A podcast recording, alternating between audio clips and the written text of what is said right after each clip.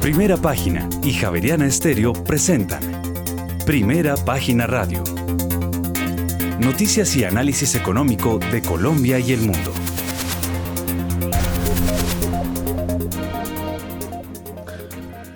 Muy buenos días, son las 6 de la mañana y dos minutos. Les damos la bienvenida a una nueva emisión de Primera Página Radio. Hoy es jueves 16 de febrero del año 2023. Tendremos todas las noticias y el análisis económico de Bogotá, Colombia y el mundo hasta pasadas las 8 de la mañana. Bajo la dirección de Héctor Hernández y Héctor Mario Rodríguez, hoy presentamos. En 2022 el Producto Interno Bruto de Colombia creció 7,5% frente al observado en el año 2021. Por su parte, el indicador de seguimiento a la economía de Colombia creció 1,3% anual en diciembre de 2022. Y más adelante, la media de los analistas prevé una inflación mensual de 1,57% para febrero de este año. Las previsiones de variación del IPC a dos años bajaron del 4,59 al 4,58%. Estoy de acuerdo con la más reciente encuesta del Banco de la República. Y en otras noticias, 11,77 billones de pesos pagaron los empleadores a sus trabajadores por concepto de en este 2023, lo que implicó un aumento real de 3,54% frente a lo observado un año atrás. Y en enero de este año el gasto de los hogares colombianos decreció 1,59% en términos reales con relación al mismo mes de 2022 y llegó a 80,92 billones de pesos. Y por otra parte, el número de taladros petroleros activos en Colombia en enero de este año se ubicó en 149 equipos, cuatro menos frente al registrado en el mes de diciembre. Y el 72% de las viviendas comercializadas durante los últimos 12 meses fueron de interés social. Y Avianca insiste en que el interés de otras compañías por Viva es inviable y parece más una distracción frente a la solicitud de integración. Tendremos estas y otras noticias hoy en primera página Radio 6 de la mañana y 4 minutos. Les damos la bienvenida.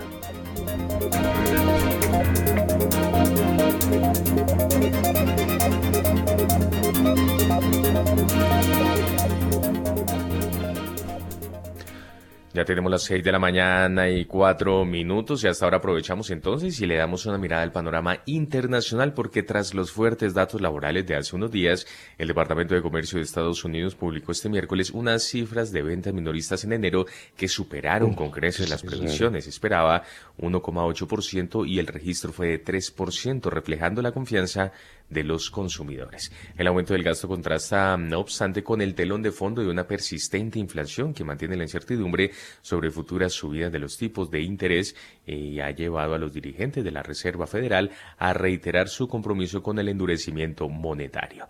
Las ventas minoristas se repuntaron con fuerza en enero tras dos bajas mensuales consecutivas impulsadas por las compras de vehículos de motor y de otros bienes, lo que apunta a la continua resistencia de la economía a pesar de los mayores costos de los préstamos. Ese informe siguió a los datos en el pasado martes sobre la inflación del índice de precios del consumidor de Estados Unidos, que se aceleró mes a mes en el mes de enero, aumentando 0,5% como se esperaba, debido en parte a mayores costos de alquiler y alimentos. Lo que ha hecho todo esto es impulsar la tasa terminal, solo 25 puntos básicos más que en enero. Entonces, ahora la tasa terminal se ha elevado alrededor de 5,25%. Hay expectativas renovadas de un ajuste de 25 puntos básicos en marzo y luego 25 como se esperaba en mayo, sino también la posibilidad de que las tasas tengan que mantenerse más altas por más tiempo. Entonces, ¿dónde está la meseta? Está la pregunta. Cada día que pasa el objetivo del 2% de la inflación por parte de la Fed parece un poco lejano. A raíz de la publicación de esta cifra, los bonos se giraron a la baja tanto en Estados Unidos como en Europa, lo que provocó un nuevo repunte en sus rendimientos. El sector de las criptomonedas intenta recuperarse con sus principales activos subiendo notablemente esta mañana. El Bitcoin cotiza en los 24 mil dólares y el Ethereum ya roza los 1.600 dólares. Son las 6 de la mañana y 6 minutos. Eh, bueno, yo anoche perdón, antes, antes saludemos a todos, oiga, primero a nuestros oyentes, qué mal educado. Primero a nuestros oyentes, a usted Juan Sebastián, a todo el equipo de producción, y veo que ya está conectado Julio César Herrera. Em, como yo me acuesto siempre tan tarde, ¿no? Eh, eh, siempre eh, miro, alcanzo a mirar el reporte de la medianoche. y la cosa del petróleo venía, eh, digamos, bien porque estaba subiendo. Eh, a esta hora uno lo veo subiendo y el otro bajando. Mm, ¿Usted cómo está en la plataforma que consulta, Juan Sebastián? Los dos están en rojo según la plataforma que yo tengo porque el mercado se encoge de hombros ante la acumulación de inventarios de crudo en Estados Unidos. El optimismo sobre la recuperación de la demanda china eclipsó un aumento en los inventarios de crudo de Estados Unidos. Las existencias de petróleo crudo de Estados Unidos se dispararon la semana pasada en poco más de 16 millones de barriles según los datos de la Administración de Información de Energía publicados este miércoles. En este momento el petróleo de referencia Brent se mueve sobre los 80 dólares con 32 centavos el barril, pierde tan solo 0,07%, mientras que el WTI desciende 0,03% y se cotiza en 78 dólares con 57 centavos el barril. Sí, señor, la caída es mínima en, en ambos, pero en, el, en mi plataforma está subiendo levemente el WTI. Y a esta hora, a las 6 de la mañana y 8 minutos, pues eh, nos podemos conectar con Julio César. Julio César, muy buenos días. ¿Cómo está viendo el tema del petróleo a esta hora? Muy buenos días, Héctor. Buenos días a la mesa de trabajo, los analistas y los apreciados oyentes de primera página. Héctor, lo estoy viendo muy positivamente. Eh, usted tiene razón, estamos eh, creciendo, eh, está al alza. hay que mirarlos con respecto a ayer. Ayer estábamos en 84 dólares el Brent cayendo. el WTI estaba como en 79 dólares por barril y cayendo. En este momento estamos en 85.31. Ayer Juan Sebastián lo dijo muy bien salió el reporte de inventarios del API, eh, que sale semanalmente y eh, lo que siempre ocurre es que si los inventarios están al alza, el precio baja. Si los inventarios se reducen, el precio eh, se incrementa, porque reducción es señal de consumo alto, fortalecimiento de demanda, incremento es la señal que se manda al mercado, será que se nos está debilitando la demanda y hubo un crecimiento de 10 millones de barriles para la semana. Esto se mide semanalmente. Eso generó preocupación y para hacer 10 millones se ha debido eh, reducir el precio del Brent probablemente a 82 dólares por barril. No ocurre eso y lo que está moviendo el crecimiento es por una buena noticia. Eh, ayer ambos, OPEC, tanto como la Agencia Internacional de Energía, decidieron incrementar sus proyecciones de demanda del 2023. La última vez que hablamos aquí en primera página, eh, le dijimos a los oyentes que grabáramos ese número mágico de 101.7 millones de barriles al día, que es la proyección de demanda del 2023. Sucede que OPEC dice, mire, eh, yo veo el, futuro del 2023 fortaleciéndose y sube ese número. Eh, 100 mil barriles y la Agencia Internacional de Energía también lo suben. No necesariamente el número de OPEC y el de la Agencia Internacional son el mismo, a veces difieren en 100 mil barriles. Historia larga, corta, es que ese número ahora es 101.9, casi se acerca a 102 millones de barriles al día, que es una buena noticia, que comparado con el año anterior, o sea, el 2022, son casi 2 millones de barriles de incremento. La mitad, según OPEC, eh, de ese crecimiento viene de los países de la OSD. Eh, ahí está, eh, pues Colombia es uno de esos países. No quiere decir que Colombia va a colocar ese crecimiento en producción, pero somos de la OSD. Y bueno, y otro grupo de países como Estados Unidos y otros. y pues la otra mitad viene de, de, China. se está jugando esa, esa proyección que pues es uno de los números más altos que yo he visto. Eso es buenas noticias. Eh, para el mundo, porque ver demanda, que no hay que olvidarnos, antes de pandemia, 99.7 eh, millones de barriles, no hemos llegado a los 100, ya vamos en ciento casi 2 millones de barriles al día de consumo. Em, es bueno, están viendo este fortalecimiento, eso mitigó lo que Juan Sebastián mencionó, o sea, deberíamos estar en la baja, pero esa buena noticia dio mucho aliento y soplo a los mercados y llevamos a este fortalecimiento, que ese sí es un tema pues para seguir mirando, de nuevo está predicado sobre el crecimiento en China, sobre que la demanda sigue creciendo, sobre que hay un buen consumo eh, este año y pues son noticias que llegaron para poder quedarse aquí en el año 2023. Bueno, son las 6 de la mañana y 12 minutos. Vámonos con las bolsas del mundo. Sí, señor, pero antes una recomendación porque Pay Asset Management fue la compañía pionera en traer el modelo de fondos de inversión inmobiliaria al país. Hoy se consolida después de 15 años. Aprenda más sobre inversión inmobiliaria en www.pay.com.co6 y 13. En primera página radio, las bolsas del mundo. Subieron las bolsas de Asia tras otros datos de ventas minoristas en Estados Unidos mejores de lo esperado. Los datos publicados este jueves mostraron que el tráfico aéreo de pasajeros de China en enero aumentó 34,8% respecto al año anterior, lo que sugiere que la demanda del mayor importador de crudo del mundo se recuperará relativamente rápido después de su decisión de abandonar su estricta política de cero COVID. El principal índice de la bolsa de Tokio, el Nikkei, subió 0,71%. El selectivo más amplio, el Topix, sumó 0,67%. El índice de referencia de la bolsa de Shanghái cayó 0,96%, mientras que el parque de Shenzhen retrocedió 1,3%.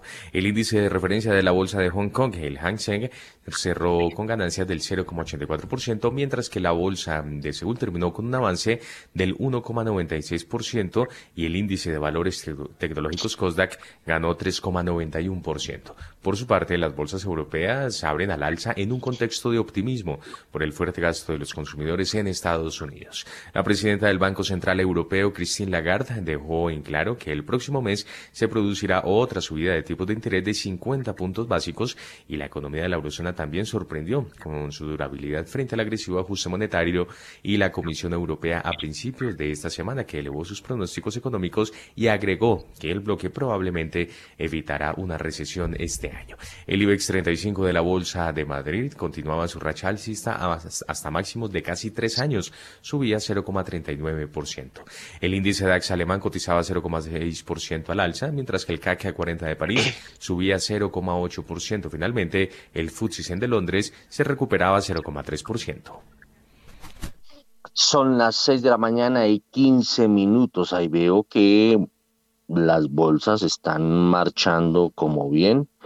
Juan Sebastián hace unos minutos nos contaba de los buenos datos de las eh, ventas minoristas en enero en los Estados Unidos por encima de las previsiones, casi el doble de las previsiones, 3% de crecimiento, cuando se creía que, que iba a estar alrededor del 1.8%. Bueno, a ver con estos datos cuál va a ser el ajedrez financiero hoy. Hoy, mm, ya siendo jueves 16 de febrero. Va a ver Arnoldo Casas, muy buenos días. Muy buenos días, Héctor. Un saludo para todos los oyentes y eh, Julio César, toda la mesa de trabajo. Em, pues una apertura, por lo menos hasta, hasta el momento, muy, muy positiva en todos los mercados. Ya estamos acumulando en el, en el índice agregado que mide todas las bolsas y todos los mercados internacionales eh, una variación de, casi 18% desde el mínimo que tuvimos en octubre y, estamos acumulando casi un 8% de, de subida ¿no? En, lo que va corrido el año. Y acá el, el, juego sigue siendo el mismo y, Héctor, eh, más allá, digamos, del tema fundamental, siempre hemos conversado y, hay un fenómeno estadístico que se repite, no, es una, no, no puede construir uno una regla eh, científica y una teoría absolutamente certera sobre el tema, pero eh, los mercados casi siempre se valorizan entre octubre, eh, el cierre de octubre y los primeros tres meses del siguiente año. Entonces, lo que estamos viviendo es una, digamos, un comportamiento característico eh, de un año normal en los, mercados accionarios. Y dentro de todo esto, pues la, la tranquilidad, digamos que la gente ha perdido el, temor por el tema recesivo y está más eh, amigo, digamos, del tema de la estabilidad en la inflación. Y aunque la inflación no ha bajado, las cifras no revelan eh, que haya cambiado la tendencia. Eh, lo que sí siente la gente es que por lo menos el ritmo de crecimiento está siendo un poquito más moderado y eso le da esperanzas de que eh, así vengan otras subidas de tasas de interés, estamos cerca de terminar ese ciclo. Y mientras tanto, eso ha servido de capricho para empezar a trabajar, porque todos los años los inversionistas institucionales, los fondos de pensiones del mundo, eh, todavía acumulan más ingresos que egresos. Eh, recordemos que eso cambia en el 2024 cuando ya empieza a haber una cascada de, de, pensionados en el mundo y que afanosamente ustedes se dan cuenta, pues todos los países desarrollados empiezan. Arrancó Francia tratando de mover la edad. Eh, pero mientras que este 2023 tengamos crecimiento en el recaudo de, de, las AFPs, eh, pues todo el mundo empieza a trabajar y hay que comprar los activos y, y esto genera valorizaciones. Muy bien, son las 6 de la mañana y 18 minutos. A ver, Juan Camilo Pardo, estaba hablando ahorita Arnoldo Casas, quien él pertenece a Credicor Capital. A ver, Juan Camilo Pardo de Corfi Colombiana. Muy buenos días, ¿cómo está viendo el juego para hoy? El juego financiero para hoy. Héctor, muy buenos días. Muy buenos días, Arnoldo, a Julio César, por supuesto, a los oyentes y a la mesa de trabajo. Bueno, además de la intervención de Arnoldo, que fue bastante completa en cuanto al contexto eh, financiero actual y de los últimos meses, quizás es la política monetaria la que está guiando el rumbo en un mundo de presiones inflacionarias. A pesar de su desaceleración en la mayoría de economías, las tasas de inflación siguen por encima del promedio de las últimas décadas. Y esto ha generado una gran incertidumbre, una gran volatilidad dentro de los mercados en torno a cuál será el ajuste de tasas de interés, naturalmente. Y lo que tanto se preguntan, tanto los analistas como el mercado e incluso la Reserva Federal en, en el ajuste que tuvo durante los últimos meses de sus proyecciones, son tres preguntas. En primer lugar, continuará el ritmo de subidas de tasas de interés eh, de la forma en la que fueron los últimos meses o por otro lado este ritmo empezará a reducirse como ya lo vimos con la Reserva Federal y como lo hemos visto con otros bancos centrales, por ejemplo los de América Latina, el caso de Perú o el caso de Chile. Segundo lugar, ¿cuál será la tasa pivot? ¿Cuál será esa tasa máxima a la que llegarán los bancos centrales? Y en tercer lugar, ¿cuál será la persistencia en la que los bancos centrales, en especial la Fed, a me gustaría enfocarme en la Fed, en especial cuánto tiempo será esa persistencia en que la Fed durará en, esa tasa pivot. Y estas son preguntas que giran en torno a un ambiente de gran incertidumbre y a una gran data dependencia que es la inflación, por un lado, que ha venido eh, desacelerándose, aunque el último dato estuvo levemente por encima de las expectativas, y el mercado laboral, que parece estar aún bastante fuerte en Estados Unidos. Y en, en torno a esto, el mercado eh, durante, las, el, sí, pues durante los últimos días ha ajustado sus creencias frente a cuáles van a ser las actuaciones que tomará la Reserva Federal. El mercado antes de que saliera el dato de inflación pensaba que el pivot iba a estar en el 5% y que iba a empezar a recortar a mediados del 2023 pero debido a ese dato de inflación que salió eh, para Estados Unidos un poco más alto de lo esperado, eh, el mercado ajustó su pivot en el 5.25 y ahora espera que los recortes sean al 2023. Es decir, le está creyendo un poco más a la Reserva Federal que lo que dice es lo mismo. Pivot en el 5.25 y estable esa tasa en el nivel máximo por todo el año 2023. Digamos que estas preguntas sobre el ritmo de subida, sobre el pivot y sobre la persistencia tienen, han tenido y tendrán eh, pues incidencia sobre los mercados de, de, renta variable, de renta fija, de divisas. Y pues a pesar de que la inflación ha cedido, aún el empleo sigue supremamente fuerte según los datos de la Oficina de Estadísticas de, de, Estados Unidos. Los últimos datos salieron muy bien. Y esto da pie pues naturalmente a que la Reserva Federal siga apretando eh, las tasas de interés. Vamos a ver si moderarán su discurso o si será más hawkish debido pues a los datos que se conocieron últimamente. Lo que es cierto es que, por ejemplo, la inflación de servicios seguirá siendo un reto en línea con el crecimiento de los salarios, que aún parece ser bastante fuerte y recordemos que la literatura lo que demuestra es que este, que este crecimiento de los salarios puede generar en el mediano y en el largo plazo una espiral eh, inflacionaria que podría ser persistente. Digamos que por un lado hay indicadores de desaceleración importantes, por otro lado hay otros, hay otros datos que muestran que quizás esa desaceleración pueda no ser tan fuerte. Entonces ese es el mundo de incertidumbre en donde nos estamos parados hoy en día y en donde la política monetaria quizás es el, el principal agente actor. Son las 6 de la mañana y 23 minutos. A las 6 y 23 eh, nos vamos para Brasil para ver cómo está viendo este ajedrez financiero porque eh, veo optimismo de las bolsas de Asia y de Europa mm, pese a el buen dato de ventas minoristas en los Estados Unidos. Eh, y hace unos días, si había señales de buena actividad en Estados Unidos, eso era el horror. Ahora no veo horror. A ver, Guillermo Valencia desde Brasil, muy buenos días. Hola Héctor, un saludo muy especial a usted, a los colegas, a la mesa de trabajo y por supuesto a la gran audiencia de primera página.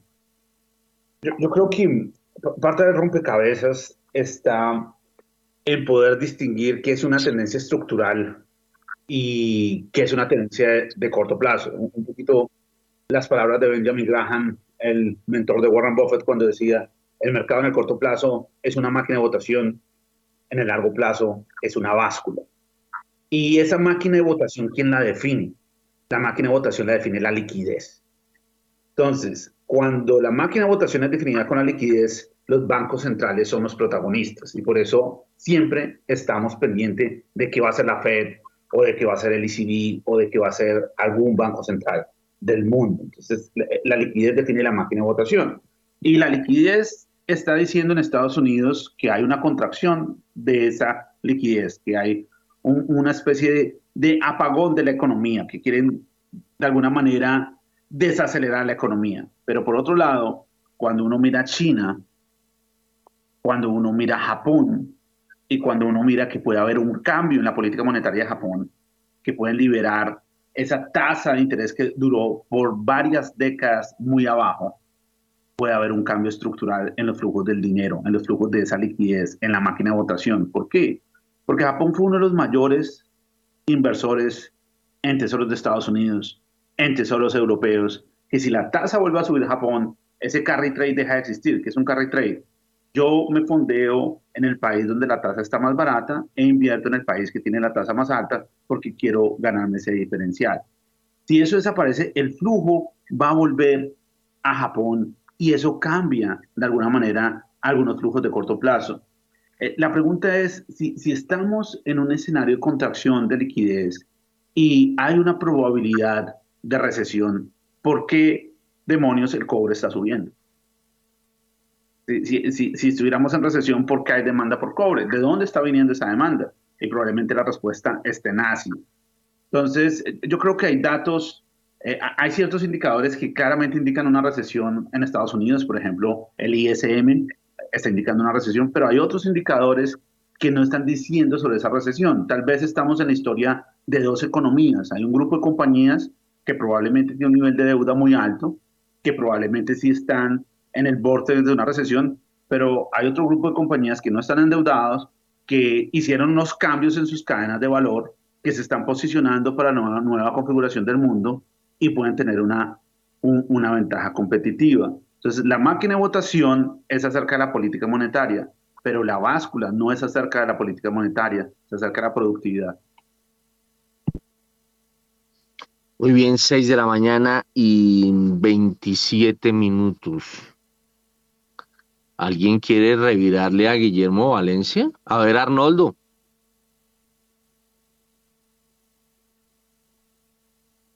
Pues Héctor, no, no, tanto, no, no, no revirarle, yo creo que yo estoy de acuerdo con un poquito con, con Guillermo y solamente quisiera agregar, y, es que eh, nos estamos volviendo un poco bipolares en, en, los mercados.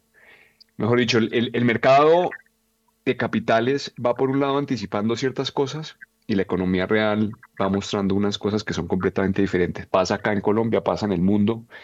Y, y parte de lo que ocurre hoy a nivel de ese desorden global es que hay una reacomodación de toda la economía, ¿no? Finalmente, eh, Estados Unidos, todo el mundo entregando subsidios, ¿no? Entonces viene, viene un periodo donde el planeta empieza, sí, yo creo, eso sí de forma positiva, a recibir todos esos subsidios para, para poder hacer la transformación energética y el control del calentamiento global.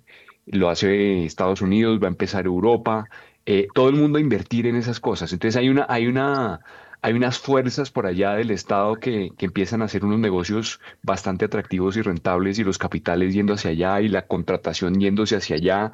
Y vemos todo este tema de los, de los chips, entonces uno ve que, que entra todo ese capital activista a las compañías de tecnología, porque lo que está pasando en Estados Unidos con las cifras de empleo y lo que uno ve, eh, pues es, es el capital activista que, que hace que todo el mundo despida a trabajadores, pero por otro lado hay una economía de servicios que está despegando porque la gente se resolvió a gastar en restaurantes, eh, en otro tipo de actividades después de la pandemia y esto es como la recuperación total, pero también hay un, una distorsión generada por las políticas públicas que tiene el gobierno de Biden que estimula otras actividades y dispara el empleo y pone todas esas nóminas no agrícolas en los niveles donde los vimos. Entonces se confunde todo el mundo, ¿no? Todo el mundo viendo un panorama recesivo por cuenta de las tasas de interés, pero también una pelea ahí entre China y Estados Unidos que no va a terminar, que es la, una, una segunda guerra fría que va a transformar y, y seguramente que va a traer cosas muy positivas, desafortunadamente a través de la industria militar, que es la que hemos, ESG eh, e y toda la inversión responsable trata, digamos, de frenar, pero ahí va a haber plata de los chinos gastando en eso, va a haber plata de los norteamericanos y en el intermedio, industrias beneficiándose de esa tendencia. Eh, y todos los analistas confundidos con los datos que van a estar saliendo. Entonces, y lo mismo pasa en, en Colombia, Héctor, y, bueno, la vez pasada tuvimos una discusión sobre la reforma de la salud. Eh, ojalá que hoy no hablemos de eso, o de pronto, o, como usted quiera. no, pero todavía, pero ¿por qué vamos a hablar de la reforma de la salud por ahora si estamos mirando en el área macroeconómica, que es, eh, dicho, yo lo que observo y no sé si Juan Camilo Pardo está, bueno, ya, ya me había respondido, eh, y hasta ahora ninguno me ha dicho por qué ese, ese, ¿cómo se llamaría eso? Ese cambio de actitud del mercado, eh, eh, como de dando bandazos, de, oiga, no entiendo por qué hace unas semanas si había cualquier reacción de actividad en los mercados inmediatamente se ponían en rojo y hoy están en verde. Eso es lo que no entendí. Inclusive estoy viendo el petróleo en verde todo. Vamos a ver si ahorita me confirma Juan Sebastián lo mismo que estoy viendo yo. A ver, eh, Juan Camilo Pardo, si tiene para revirar, si, si no, si me va a echar lo mismo que Arnoldo y, y, no, y no le revira a Guillermo Valencia, pues entonces eh, diga paso. Héctor, sobre su pregunta de por qué ahora el mercado, em, digamos, no está reaccionando de la misma forma a los datos de actividad real de la economía, me gustaría citar a Robert Schiller. Él fue compañero, eh, pues trabajó con Cochrane, trabajó con Fama, que básicamente son dos de los teóricos más importantes eh, a nivel histórico en temas de, análisis sobre los mercados financieros. Al comienzo Robert Schiller creía 100% en la hipótesis del mercado eficiente. ¿Qué es esta hipótesis? Esta hipótesis lo que a uno le dice es que el precio de todos los activos dentro de los mercados incluye toda la información disponible y esta información disponible es involucrada dentro de ese precio de forma eh, óptima, por decirlo de cierta forma, o de forma eficiente. Robert Schiller, después el tipo tiene un curso en Yale que es sobre mercados financieros y yo lo tomé y digamos que en ese curso mmm, al tipo le hacen ciertas preguntas de por qué los mercados realmente no tienden a reaccionar como ellos mencionan la teoría. Y es lo que dice, es algo muy sencillo. Vea, yo me casé con, con una psicóloga, me di cuenta que los seres humanos vivimos de sesgos, vivimos de heurísticas, y esto, digamos, esos sesgos y estas heurísticas están alimentadas por impulsos externos, también pues unos impulsos cerebrales dados que dependen totalmente del contexto. ¿Y a esto con qué voy? Lo que dice, los mercados no son 100% eficientes, los mercados son parcialmente eficientes. Hay veces en donde el precio claramente incorpora cierta parte de la información, en este caso de los niveles de actividad económica real, pero hay ciertas veces en donde existe un contagio social dentro de los participantes de un mercado. Con eso quiero decir que se empiezan a formar efectos, digamos, manada dentro de los mercados, en donde puede que este comportamiento, los mercados, no esté alineado con el comportamiento de la actividad económica real, precisamente porque es un efecto contagio a nivel social, psicológico, más no a nivel fundamental, es decir, debido a los datos macroeconómicos. Entonces, cuando uno quiere analizar el día a día entre datos de actividad económica real y mercados, quizás le pueda pegar la mitad de las veces, quizás un poco menos, quizás un poco más, pero digamos, eh, e, e, esa, es, esa es un poco la, la, teoría que tiene Robert Schiller y es la psicología del ser humano. No permite que los mercados sean eficientes, por ende no los podemos explicar en un 100% si es que no nos metemos ahora con los sesgos y con las heurísticas. Digamos que esa, esa, eso era lo que, lo que yo quería decir y por eso que ha habido cierta divergencia entre, entre mercados y entre actividad, datos de actividad económica real durante las últimas semanas y eso digamos ha pasado en toda la historia, no es que sea un fenómeno reciente, sino eso ha pasado durante muchísimas, muchísimas décadas. Oiga, déjeme preguntarle a usted, Juan Camilo, ¿ese sonido ambiente es de pájaros o es que eh, su micrófono está distorsionado? A ver. Sonido ambiente, no, yo creería que es, que es mi micrófono, quizás ¿Se sigue escuchando? No, no, ahorita sí ya no lo escucho. Ahí me tiene, ahí me tiene que ahí sí ya no se escucha. Bueno, muy bien. 6 y 34, usted hablando de eso, está como echándole vainas allá a, Arnoldo Casas, eh, Juan Camilo. Vámonos con Julio César Herrera. A ver, ¿usted cómo está viendo esta situación del mercado? Los veo muy positivos cuando hace un par de semanas eran negativos, cuando la actividad era muy positiva eh, eso cómo le está pegando al petróleo y a ver si al fin alguien le, le revira a Guillermo Valencia.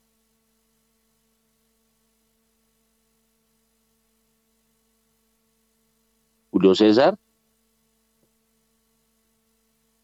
Creo que Julio César se nos fue. Héctor. Héctor, ¿me oye bien? Sí, ahora sí, ahora sí. Conecte, conecte ese micrófono, Julio César. Héctor, yo creo que, bueno, en línea con lo que se ha hablado, lo que mismo Guillermo dice, yo veo en los Estados Unidos una recesión que no pasa de ser técnica. Em, sigo viendo los datos, el consumo, em, un impacto eh, muy grande por la energía.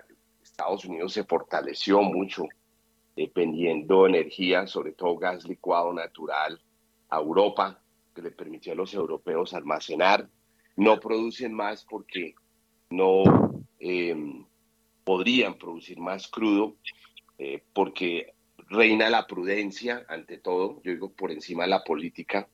Si fuera por la Casa Blanca, pues Estados Unidos estaría ya volviendo, pasando 13 millones, 14 millones de barriles al día, pero no se está haciendo porque pues se, se maneja la prudencia, entonces veo un manejo económico controlado, sí han subido los precios, pero el control eh, eh, está eh, permanente.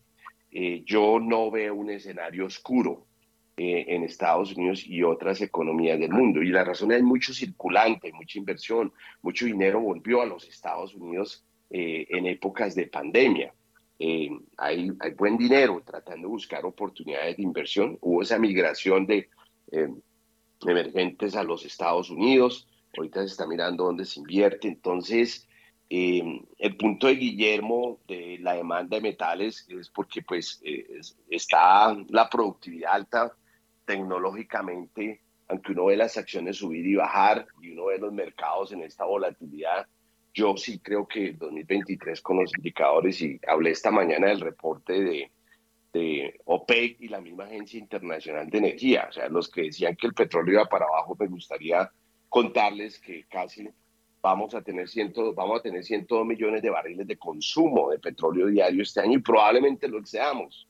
Entonces, eh, eso, eso es relevante, cómo impacta los mercados eh, que realmente pues necesitamos energía, el crecimiento económico y la productividad aún trae recuperación de épocas de pandemia y, y, yo soy más positivo con las economías que han logrado, y en este punto sí me alineo con Guillermo Valencia, los países que tienen una productividad sólida, a los que no la tenemos, eh, emergentes, ahí Colombia, eh, pues tendremos que pagar el precio por ello. Pero yo sigo viendo un fortalecimiento de las economías fuertes. Europa mismo salió menos debilitado de lo que pensaba. Y ustedes usted tiene la razón, por ahí en noviembre, diciembre estamos diciendo esto va a ser un aterrizaje, eh, sí, eh, donde nos vamos a raspar y vamos a caer de barrigazo. Sucede que no, yo creo que es soft, delicado, porque los indicadores económicos y hay una productividad muy fuerte respaldando estas economías. China, pues estamos apostando todos porque eso le pega crudo, le pega minerales, en que su consumo se, se restablezca y creemos que se va a restablecer. Ese millón de barriles que China tiene que incrementar este año fácilmente, vemos 500 mil barriles que van a pasar independientemente de, de, cualquier circunstancia económica. El resto va a depender de su habilidad de volver a crecer rápidamente en el 2023. Luego, eh, ahí es donde yo, yo tengo la perspectiva de este año para, sobre todo, economías que han logrado tener un sistema de productividad eh, sólido y aprovecharon para fortalecerse. Muy bien, son las 6 de la mañana y 39 minutos. A ver, Guillermo Valencia, ya que yo traté por todo lado de, de revirar, eh, refuerce su argumento. Héctor, yo, creo que hay comentarios muy interesantes y, y, en el comentario de los mercados eficientes, yo creo que, mm, que esta es una época donde se van a reevaluar muchísimos paradigmas de la teoría económica y tengo la intuición también de que van a hacer una nueva teoría económica porque hay un mejor entendimiento de cómo nosotros tomamos decisiones. Entonces, el primer como axioma fundamental de la teoría económica es la maximización de la función de utilidad. Es decir, si yo voy al supermercado y voy a comprar una bolsa de leche, pues yo maximizo qué es lo que me da un mejor beneficio en términos de la marca, en términos del precio, y en términos de muchas variables. Pero en la vida real, no sé cómo decida cada persona, pero yo voy a comprar algo, pues cuando es acerca de la leche, pues yo compro la misma marca que compraba mi mamá. Entonces tengo una heurística que resuelve ese problema y no optimizó nada de lo que dice la teoría económica. Entonces cuando uno agrega ese comportamiento humano, probablemente los resultados van a ser bien diferentes. Entonces, eh, los precios se determinan por grupos de personas con grupos de creencias heterogéneos. Entonces, no todos son racionales, no todos piensan de esa manera. Otros, hay personas que no entienden las reglas del juego y también toman decisiones. Hay personas que están jugando a largo plazo, hay personas que están jugando a corto plazo. Luego el mercado combina muchos grupos de creencias y eso es el precio. Es una inteligencia colectiva que está tratando de descubrir una realidad. No quiere decir que la sepa. La volatilidad quiere decir, entendió o no entendió, cuando la volatilidad es baja, quiere decir, está entendiendo esa realidad o piensa que tiene un modelo que representa esa realidad. Cuando la volatilidad es alta, está diciendo, oiga, estamos equivocados. Lo que pensábamos no es así. Pensábamos que el mundo era globalizado. 2008, eh, guerras comerciales, volatilidad, no es globalizado. 2020, eh, pandemia, cierran la economía, se reconfiguran las cadenas de valor, no es globalizado. Entonces, la volatilidad es lo que nos dice sociedad, el modelo de creencias necesita un update, necesita recalibrarse, necesita actualizarse. Y creo que estamos ahí, tanto en economía como en otros ramas de la ciencia. 6 de la mañana y 41 minutos. Ya vámonos con las bolsas latinoamericanas. Las bolsas latinoamericanas en primera página radio. Los inversionistas se centraron en la fortaleza de la economía estadounidense luego del fuerte gasto de los consumidores que reflejaron datos económicos, lo que resultó en alzas generalizadas para los mercados accionarios. Las ganancias fueron lideradas por el tecnológico Nasdaq 100 con 0,92% al alza, seguido de un incremento del 0,28% para el Standard Poor's y un avance del 0,11% para el industrial Dow Jones. En la región, el índice Standard Poor's Merval de la Bolsa de Comercio de Buenos Aires cerró con un descenso del 0,35%. El índice Bovespa de la Bolsa de Valores de Sao Paulo se recuperó 1,62%. El índice de precios y cotizaciones de la Bolsa Mexicana de Valores subió 1,44%. El índice MSCI Colcap de la Bolsa de Valores de Colombia cayó 1,79%. El índice IPSA de la Bolsa de Santiago de Chile subió 1,35% y Finalmente, el índice general de la Bolsa de Valores de Lima perdió 0,21%. Bueno, son las 6 eh, de la mañana y 43 minutos. El vecindario. Arnoldo Casas, de Crecor Capital.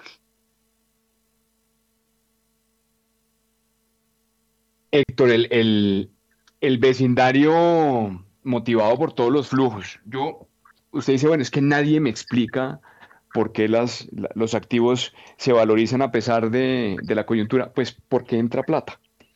Al final, al final todo el, sistema pensional directo o indirecto recibe recursos todos los años.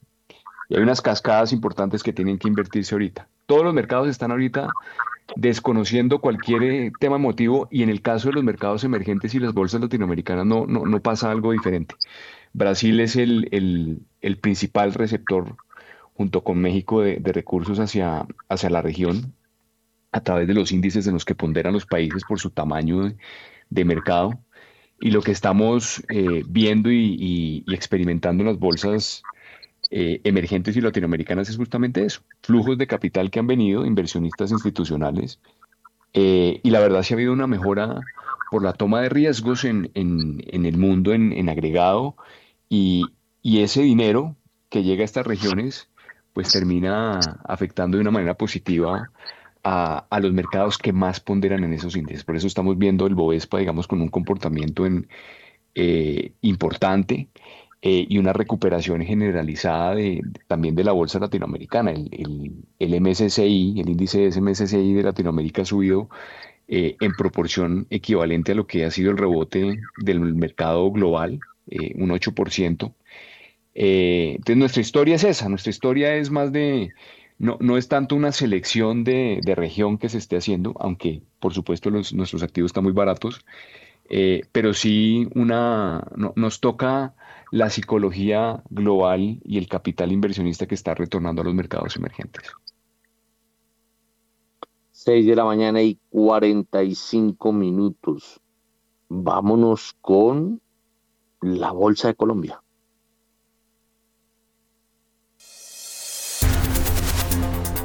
En primera página radio, las acciones de Colombia.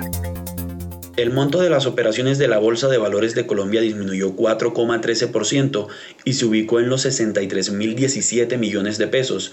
En la sesión anterior alcanzó los 66.224 millones de pesos.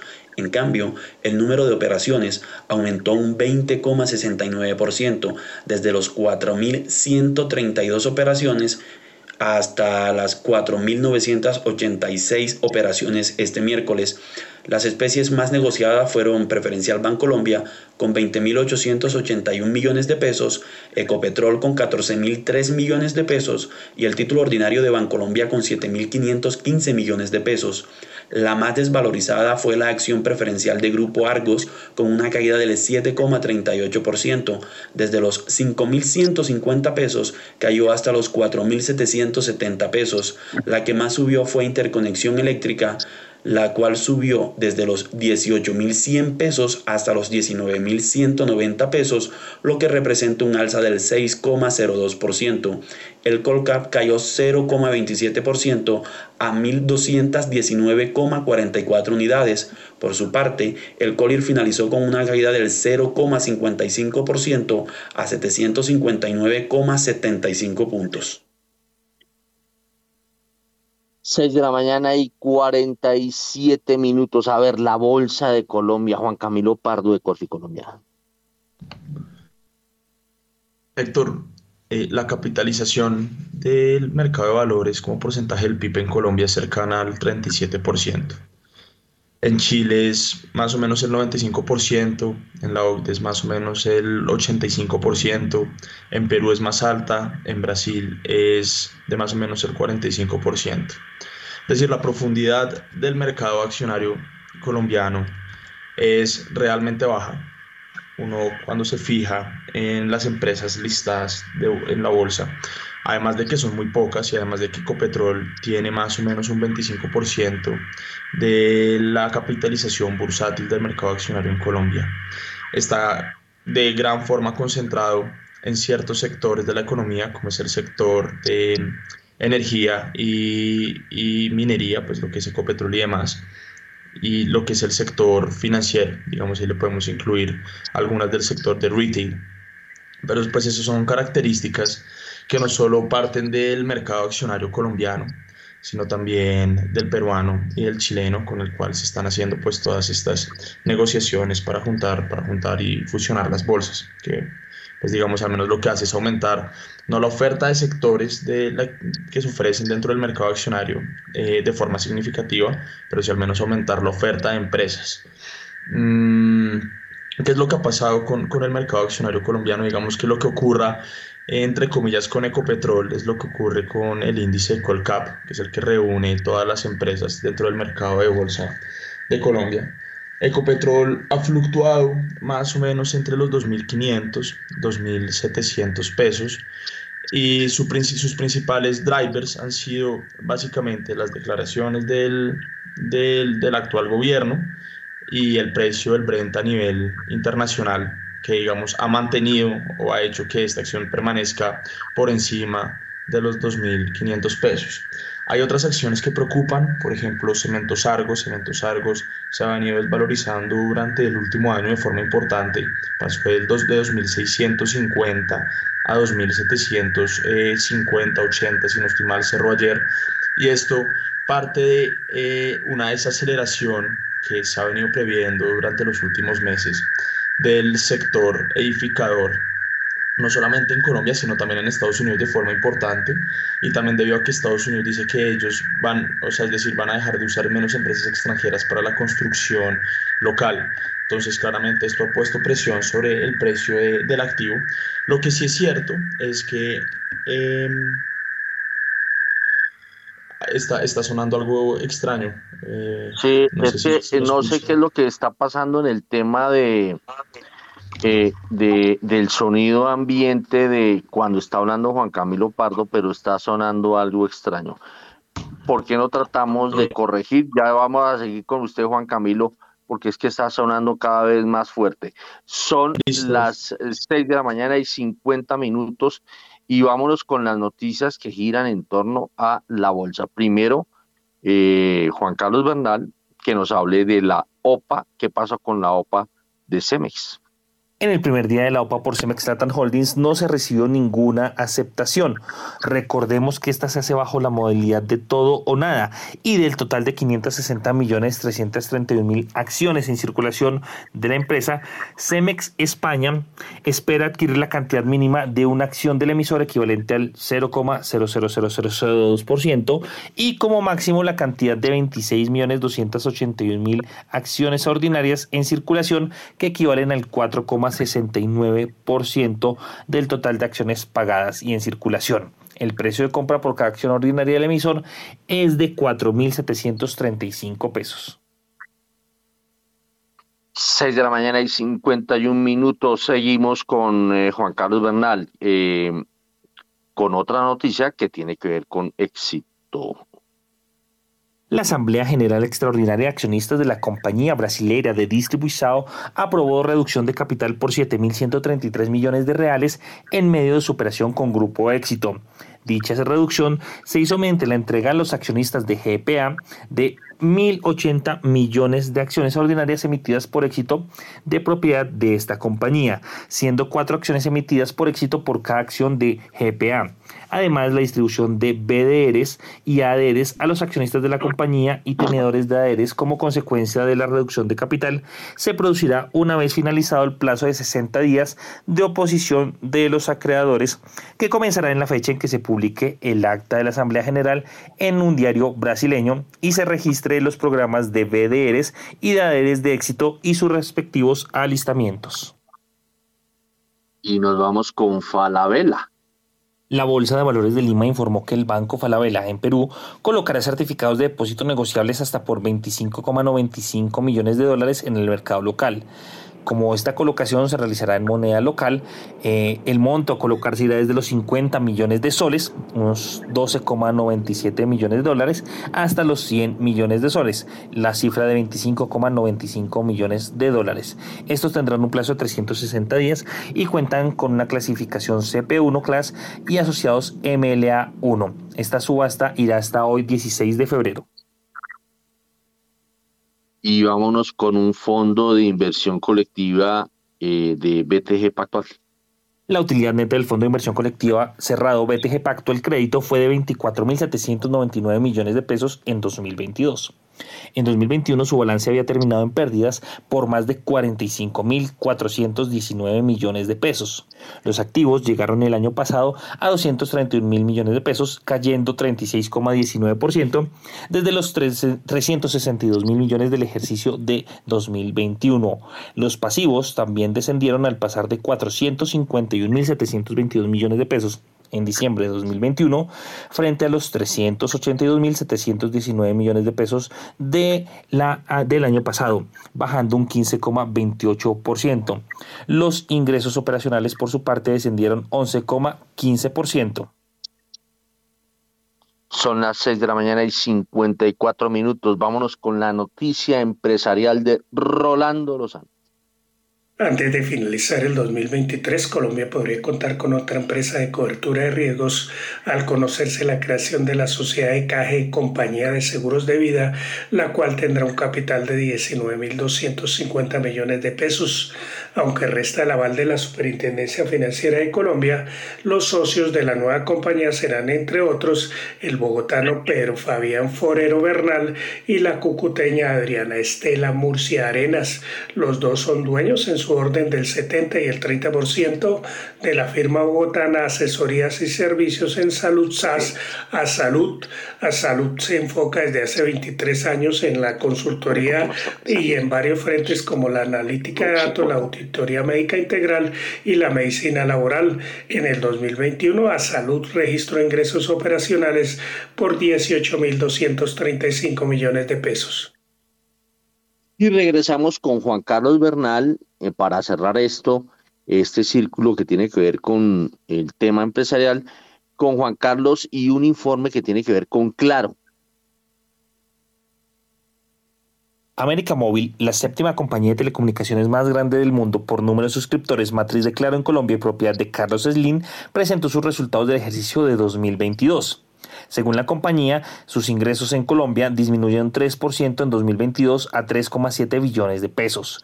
Esto se debió a una disminución de 15,5% en los ingresos por equipos que no fue compensada por el crecimiento de 1,4% en los ingresos por servicios.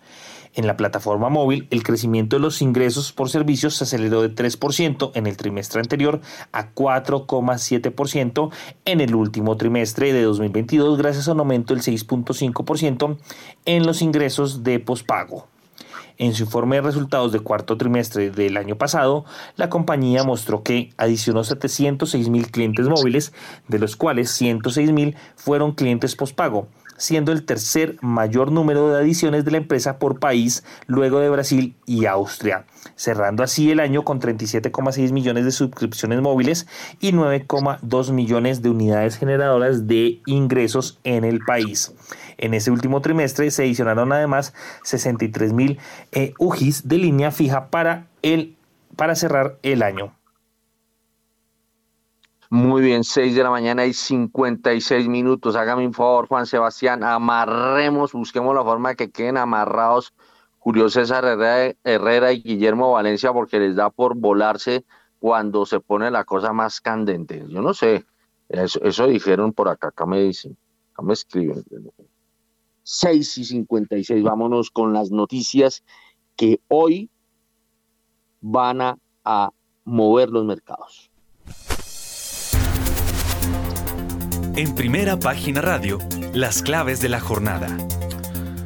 6 de la mañana y 57 minutos arrancamos en Europa porque este jueves muy pendientes del boletín económico del Banco Central Europeo. Además hablarán varios miembros del organismo como Luis de Guindos, vicepresidente del Banco Central, y Fabio Panetta y Philip Lane. Destacan también la balanza comercial de Italia y los datos en España. En Estados Unidos durante la sesión se conocerán nuevos datos económicos que ofrecerán nuevas pistas sobre el devenir monetario en Estados Unidos. La Oficina de Estadísticas Laborales dará a conocer su reporte del comportamiento de los precios al productor en enero.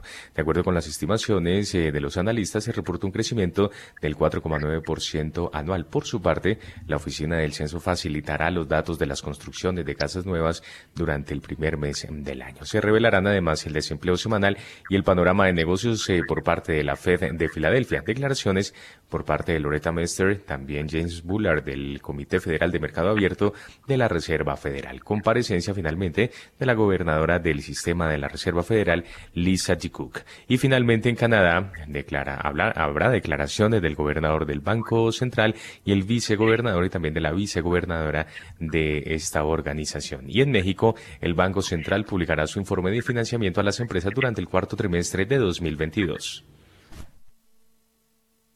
Bueno, 6 de la mañana y 58 minutos. Si la cosa es, eh, sigue en línea con lo de con lo del comportamiento de, las ventas eh, en Estados Unidos, pues eh, podría como que la cosa mm, mm, pinta todavía más verde.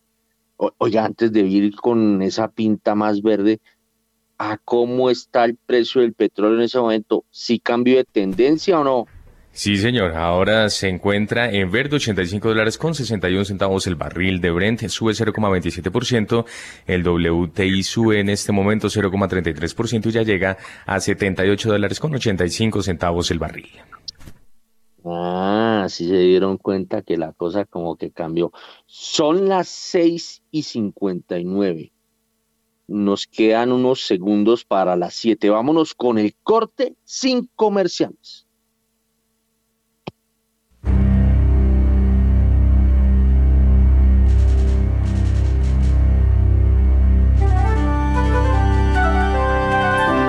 91.9 Javeriana Estéreo, Bogotá. HJKZ. Sin fronteras.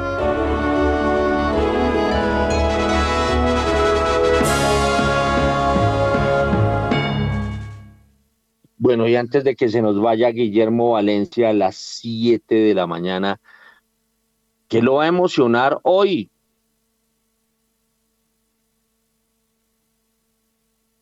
Héctor, eh, está súper el mercado.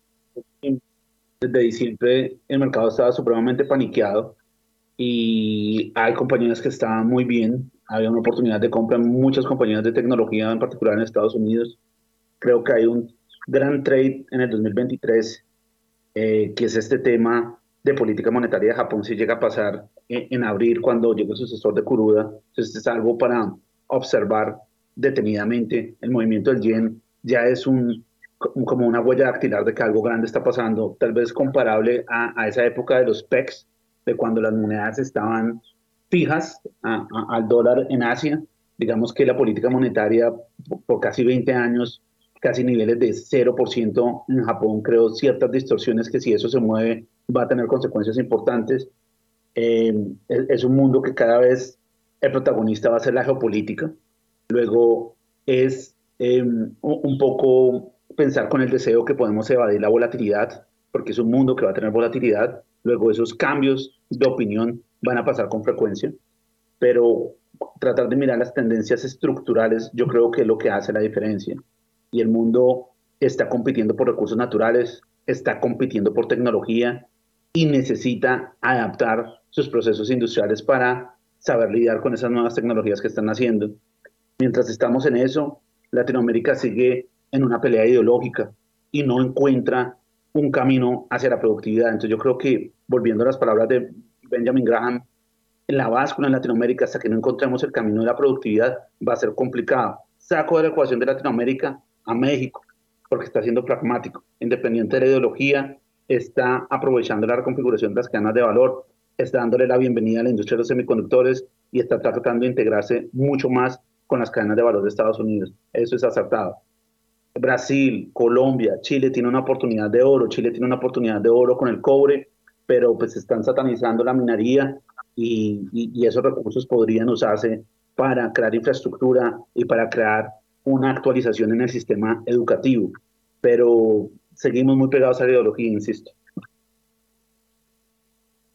Siete de la mañana y dos minutos. A ver, antes de que usted se me vaya a volar, Julio César Herrera, cuénteme eh, qué lo emociona para hoy, sabiendo que en este momento a haber datos calientes del petróleo, Juan Sebastián, antes de darle cambio a Julio César. Sí, señora, a las 7 de la mañana y 3 minutos, 85 dólares con 62 centavos el barril de Brent. En verde hasta ahora, al igual que el WTI que sube 0,33% y se cotiza en 78 dólares con 85 centavos el barril. Bueno, a ver, Julio César Herrera, a las 7 de la mañana y 3 minutos, ¿cómo pinta el panorama petrolero hoy? Héctor, yo creo que emociona ver el optimismo de OPEC y de la Agencia Internacional de Energía, su reporte mensual del día de ayer. Eh, nosotros queremos todos que el mundo se recupere, que la eh, economía de los países pues siga jalando en crecimiento. Pues uno empieza a ver eso, Héctor, hablar de consumo, una demanda de 102 millones de barriles eh, por primera vez en la historia y creciendo hasta el 2037-40 es positivo, eh, porque pues esos son empleos generados, es trabajo, es actividad, es impuestos pagados eh, en medio pues un momento de transición energética donde yo le puedo asegurar a la gente que eh, cada día las empresas al colocar esos 102 millones de barriles de crudo, de crudo al día van a hacer sus mejores esfuerzos por reducir emisión. Ya los están haciendo por reducir emisiones. Entonces, no es una historia de traer 102 millones de barriles al día al mundo, eh, creando polución en el mundo. Es una historia, yo creo que de éxito de comienzo, que va en línea con la transición energética. A mí eso me emociona, Héctor, ver el crecimiento. Esto podría ser otra historia donde estaríamos, se, se cayó la, la demanda y eso significa que el mundo está progresando, está trabajando y nos estamos moviendo hacia adelante. Siete de la mañana y cuatro minutos. Eh, Julio César, no se me vaya a volar que le voy a hacer preguntas petroleras que tienen que ver por, con cosas de estos lares. Siete de la mañana y cinco minutos. A ver, Juan Camilo Pardo, que aquí veo que me, me precisan que usted al, al economista que citó fue, aquí me dicen que fue premio Nobel por los mercados eficientes. Mm, pero no me vaya a hablar de chilos. Hábleme de lo que espera eh, para hoy en materia económica. No, bueno, Héctor, quizás de los datos más importantes, sino el más importante que hoy se publique, es el índice de precios al productor en Estados Unidos. La literatura lo que ha demostrado de forma casi conjunta y sin desviarse mucho de las conclusiones, es que el precio al productor se traduce sobre el precio al consumidor más o menos en una relación de 0 a 5 eh, con un rezago de 6 meses. ¿Sí? ¿Eso qué quiere decir? Que en caso tal de que el índice de precios al productor el crecimiento anual del índice de precios al productor siga cediendo en los Estados Unidos, eso es una señal, eh, según la literatura nuevamente, de que el índice de precios al consumidor va a seguir cediendo en los siguientes meses, porque es uno de los mayores determinantes. Entonces quizás hoy ese es el dato que a mí más me llama la atención para darse una idea de, pues, de cómo puede reaccionar la inflación en los siguientes meses y también el mercado inmobiliario en Estados Unidos, las cifras que se publican sobre permisos de construcción y construcción de nuevas viviendas. Hoy a nivel mundial debido al fortalecimiento o al aumento de las tasas de interés por parte de los bancos centrales, los precios de las viviendas vienen bajando de forma importante, incluso la Reserva Federal de Dallas, que le hace seguimiento a 24 economías, si no estoy ha demostrado que durante la pandemia se generaron varias burbujas, principalmente alimentadas por bajas tasas de interés, que según la literatura nuevamente es uno de los principales determinantes de la formación, de la duración y el colapso de burbujas. Entonces quizás empezarle a hacer monitoreo al mercado de vivienda, tanto en Estados Unidos como en Europa y en Asia, incluso en Latinoamérica, es un tema que, que va a cobrar bastante, bastante relevancia con esta bajada fuerte de precios que hemos visto durante los últimos meses a causa del apretamiento de, de la política monetaria, Héctor. Eso es algo que yo hoy, hoy le pararía bolas. 7 de la mañana y 7 minutos. Arnoldo Casas.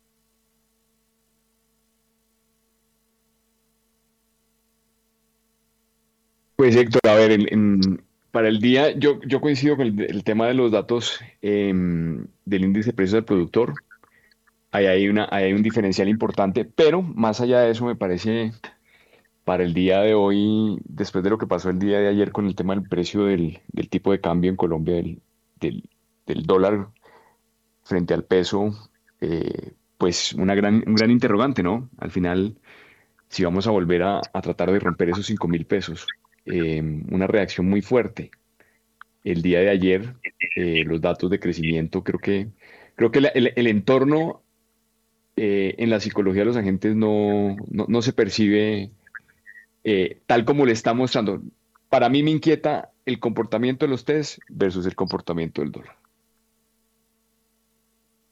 Usted se me va adelantando, ¿sí? Usted me, me va a dañar, me va a dañar la, el libreto. Juan Sebastián tiene que cambiar de libreto porque eh, Arnoldo no lo quiere cambiar y, y, nos va a tocar hacerle caso.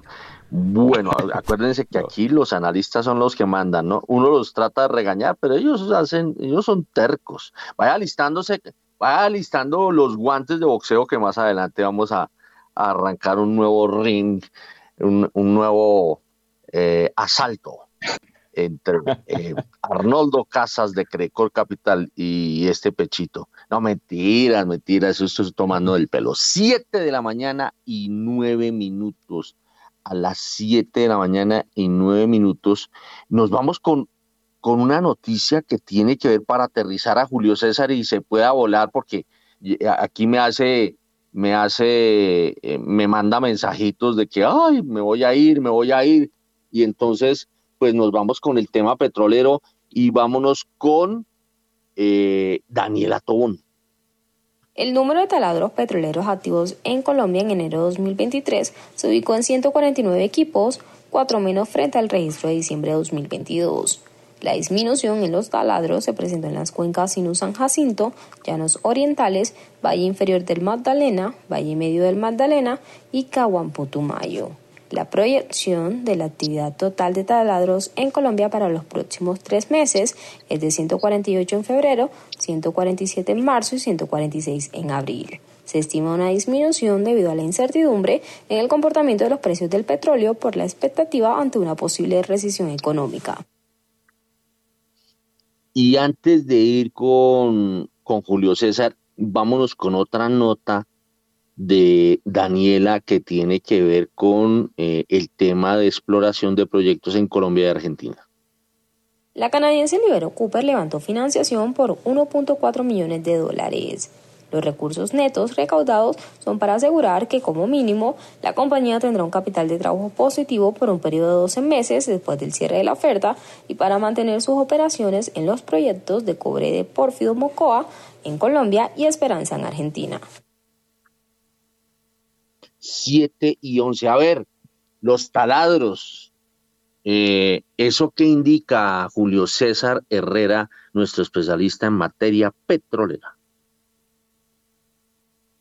Héctor, el informe de taladros es muy importante porque eso lo que indica es la actividad que estamos teniendo en el país.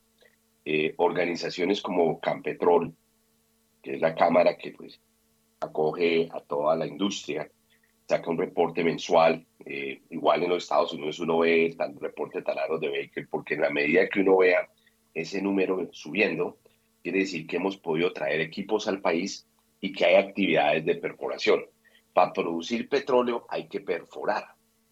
Podemos tener todas las reservas del mundo, pero están en el suelo. Y la única manera de poder, así sean probadas, hablemos de posibles, probables recursos aprobadas, la manera como se monetiza ese crudo es, es perforando los pozos. Entonces, ese número es importante en la medida que ese número llegue a bajar, porque hay que compararlo contra el año anterior, si está creciendo. Una preocupación este año es que no hay disponibilidad de equipos. Y Héctor, mire, le, voy a dar un dato. El otro día usted me estaba llevando una conversación muy importante y creo que o no lo entendí o lo tratamos muy de afán, pero hablemos de producción Colombia, el crecimiento de la producción y le voy a amarrar al tema de taladros. La producción promedio de Colombia, solo crudo, no metamos gas porque el gas uno para reportar números lo divide por un factor y lo convierte en barriles equivalentes, pero hablemos de solo crudo, que es el de moda estos días, fueron 753 mil barriles al día, 2022. Esperamos que el promedio del 2023 sean 777 mil, 770 mil barriles, o sea, más o menos 17 mil barriles al día y uno dice, uy, Colombia solo va a crecer 17 mil barriles al día. Ahí el que cálculo hace las matemáticas mal porque la producción declina. De ahí que perforar más pozos porque este es un recurso agotable, trabaja basado en unas presiones. Entonces, lo primero que hace uno eh, en producción es que lo que produjo el año pasado, pues los pozos tienen agotamiento y esa declinación en Colombia está entre el 12 y el 15%. ¿Qué les estoy diciendo?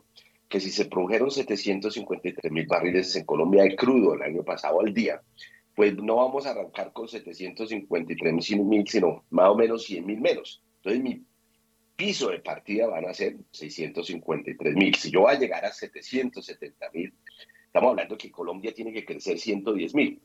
Aunque usted no lo ve en las cifras totales porque la gente tiende a hacer un cálculo matemático y solo ese crecimiento de, día, de año a año, pero la producción declina, se reduce. Y ese crecimiento efectivo quiere decir que hay que perforar nuevos pozos, no pozos que ya estén fluyendo, para poder llegar a ese número de 770 mil barriles al día en Colombia de solo crudo, 600 nuevos pozos. Para perforar esos 600 nuevos pozos tenemos que tener, eh, estos son pozos de desarrollo, no son exploratorios ni nada de esas cosas, que no hayan paros, no hayan bloqueos, como lo que pasó en Arauca, Pares ahí perdió 11 mil barriles, lo que pasó en Rubiales, en Puerto Gaitán. Y tenemos que tener taladros y equipos. Y eso, eh, más o menos, si uno hace un cálculo para perforar 600 pozos en el país, fácilmente teníamos que tener totales unos más de, 30 a 40 taladros y supera el número. Entonces, eso es importante hablar. Colombia sí está creciendo en producción, pero una parte del crecimiento es mitigar la declinación que tienen los campos año a año, que es un punto relevante. Sí, pero si no hay casi maquinaria, eso significa que están demandándola toda. Correcto, Héctor. Y el riesgo 2023 que tenemos es que esos números que yo le dije puede que no le lleguemos a pegar porque no hay suficientes taladros. Mucho taladro está migrando hacia Ecuador. Entonces, eh, totalmente lo que usted dice es cierto, esta es la aspiración 2023, eh, el riesgo de que pues los equipos, porque ese es un mercado de oferta y demanda, a mí me pagan mejor en otro sitio, me complican la vida aquí, pues yo me voy para Ecuador o me voy a otro sitio donde hay actividad. Y con esos números que yo le di de una demanda de casi 102 millones de barriles al día en el mundo, Héctor, eh, eso lo que quiere decir es que hay mucha demanda de taladros. Hay mucha demanda de taladros este año, mayor a que lo que ven los años anteriores. Yo estoy seguro que los jefes de abastecimiento y de perforación están consiguiendo luego. Este número debemos seguirlo monitoreando, el número de taladros en año, porque un riesgo es no poder tener esos equipos y bueno, con reservas, con lo que sea, pero tenemos que perforar más de 600 pozos este año en Colombia para llegar a este número y está apretado. Oye, usted cada nada habla de Permian. ¿Qué es eso? Héctor, Permian eh, es una base, un, área muy prolífera en los Estados Unidos, es donde inicia la historia petrolera eh, de los Estados Unidos y en parte del mundo. Eh, es donde está Ecopetrol. hizo este joint venture con Occidental y tiene una participación, es no convencional, es, fracking. Ecopetrol eh, hace un acuerdo, un joint venture con ellos, lo expande como primera página, lo mencionó hace unos días eh, como noticia, y pues ha sido tema ahorita de conversación, Héctor, en Colombia, eh, pues dado el éxito que ha tenido el deal de cómo funciona, Héctor, eso es, eso es. Muy bien, y, y la cosa, ¿y ahí cómo está jugando Ecopetrol? Pues Héctor, mira, eh, hubo en el mercado comentarios, salió el presidente de la Junta y, habló de que iba a revisar todas las inversiones internacionales, Ecopetrol, como para educar a los oyentes. Eh, este es un acuerdo que va hasta el 2025. Ecopetrol entra al Permian a través de este joint venture. Ecopetrol eh, tiene el 49% y Occidental el 51%. El negocio se hace de tal manera que Ecopetrol paga un carry, carry es llevarlo a usted a las espaldas, o sea, a Oxy, porque pues la tierra de las reservas, todo el personal lo tenía allí, Ecopetrol, eh, Oxy, perdón, y paga un, eh, del CAPEX un 75% que traduce en 87.25, que es bueno, de ese 51 dale un carry a, al pagar el 75% del capital, o sea, no solo paga su capital, sino arrastra que eso es lo que significa la palabra carry. El deal que hace Ecopetrol es de 1.5 millones, 750 millones de dólares se pagan al frente y los otros 750 es el carry, sea, donde Ecopetrol coloca plata en la medida que se van perforando los pozos y carga a Occidental. Eh, han ido muy rápido, ustedes vieron los reportes de producción, la producción ha crecido gross eh, bastante, esos son pozos que se perforan muy, muy rápido. Eh, Ecopetrol hace a fin de año una revisión y hace un nuevo contrato en un área que es de la eh, directo con Oxy, con Oxy lo hacen área a área, lo que se llama cubo a cubo. Hay un carry también que depende del precio y funciona de una manera diferente. Es de que pues el pozo hasta que no se pague lo que se llama 300% payout, que es se pague tres veces eh, al 300, o sea, el 300% tres veces, pues eh, no, empieza a recibir dineros eh, Ecopetrol. Eh, fue un deal que, pues, controversial, criticaron, pero ha sido muy bueno, ha traído mucha producción, reservas. Y lo que salió esta semana, que Saúl dice es, oye, si prohibimos el fracking en Colombia, ¿qué hacemos haciendo fracking en los Estados Unidos? ¿Qué vamos a hacer con esto? Esta ha sido como la noticia que ha habido en el mercado. explico cómo funciona el acuerdo porque es importante que los oyentes entiendan. Eh, es un negocio que es normal, pagar un carry. Mira, bueno, ¿y por qué se comprometió Ecopetrol a darle 1.5 billones a Occidental cuando solo tiene el 49 de la producción? Es normal, es el derecho a piso que paga una empresa como Ecopetrol que está en Colombia, la tierra, los recursos, los que saben son ellos. Eh, y pues eh, ha sido desde el punto de vista de rentabilidad, de producción muy bueno. Eh, consume mucha caja, eh, porque estos proyectos son muy grandes, los pozos se perforan muy, muy rápido, algunos hasta en 10 días. Y pues el tema es cómo va Ecopetrol a manejar esto, esta inversión en Midland y de la web, porque tiene como dos contratos, el original que se hizo y este nuevo, en los años a venir, si el nuevo, la nueva administración va a decir, bueno, vendemos, eso lo sostenemos, al igual que Ecopetrol tiene pues activos en Ecopetrol América, que es Golfo de México, es no operador. Entonces, ha sido noticia. Y es importante pues que entendamos las cifras. Eso trajo producción muy eh, rápida a Ecopetrol, puso a Ecopetrol pues en un basin número uno en el mundo, que es Permia, es un referente, es el sitio de aprender. Y recuerde que Ecopetrol tiene profesionales allá en entrenamiento, porque el plan era llevarlos a los Estados Unidos, a un grupo de colombianos selectos, que se entrenaran para que vinieran aquí a hacer fracking. Ahora con la parada del fracking en Colombia, pues yo creo que Ecopetrol está mirando y es uno de los retos que el nuevo presidente Ecopetrol tiene que enfrentarse. ¿Qué se va a hacer con Permian? Yo personalmente creo que eh, técnicamente ha sido un gran comercialmente sí, se paga un carry, es alto, eh, se lleva a hombros a Occidental, pero es lo normal en estos acuerdos en la industria. Eh, Ecopetrol se queda con un 49% y paga más que el 49%, pero pues es el derecho a piso que se tiene por tener acceso a esas reservas y a esa basin tan importante y también por aprender del tema.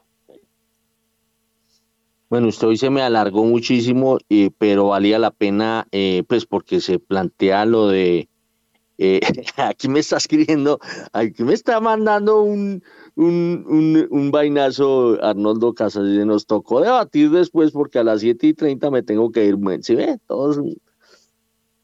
A todos tratándolos de consentir, pero bueno, vamos a, a aligerar el paso, pero alguien me escribía que si teníamos la Fórmula 5 acá en primera página radio, eh, sin comerciales. No, señor, acá es con comerciales. Nos vamos a los comerciales a las 7 de la mañana y 22 minutos. En Acciones y Valores, nuestra prioridad es construir la mejor versión de su futuro financiero. Por ello, creamos soluciones para cada uno de sus objetivos. Descubra nuevas formas de ahorrar y simplifique todo desde el celular a través de inversiones digitales desde un peso genere rentabilidad y a la vez impacto positivo en el mundo con inversiones responsables. Construya su plan de inversión personalizado con asesoría exclusiva y especializada. Optimice el manejo de recursos de su empresa por medio de soluciones de tesorería. Realice envíos y pagos internacionales seguros de la mano de nuestro aliado Western Union. Es momento de crear metas juntos. Conozca la mejor forma de hacerlo. Contáctenos en www.axivalores.com o al WhatsApp 323-236-5222, vigilado y regulado por la Superintendencia Financiera de Colombia. Vivimos en una sociedad conformada por diversidad de grupos, personas que comparten creencias religiosas, el pensamiento político, una misma identidad de género o los mismos hábitos alimenticios. En una Colombia tan diversa, la radio es el puente que propicia conversaciones para que las personas convivan para construir país. 13 de febrero, Día Internacional de la Radio.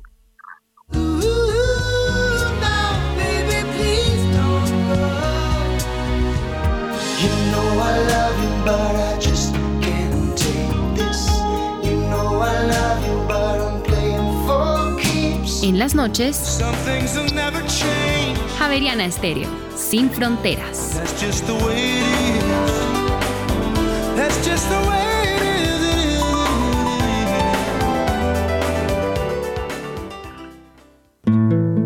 Mil estilos.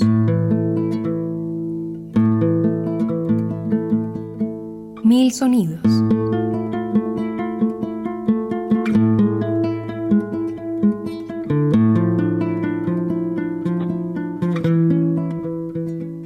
Mil historias.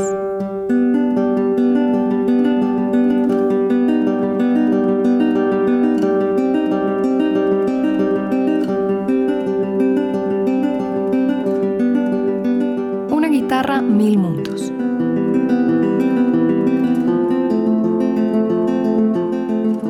Escúchelo todos los domingos a las 10 de la mañana, con repetición los jueves a las 11 de la mañana.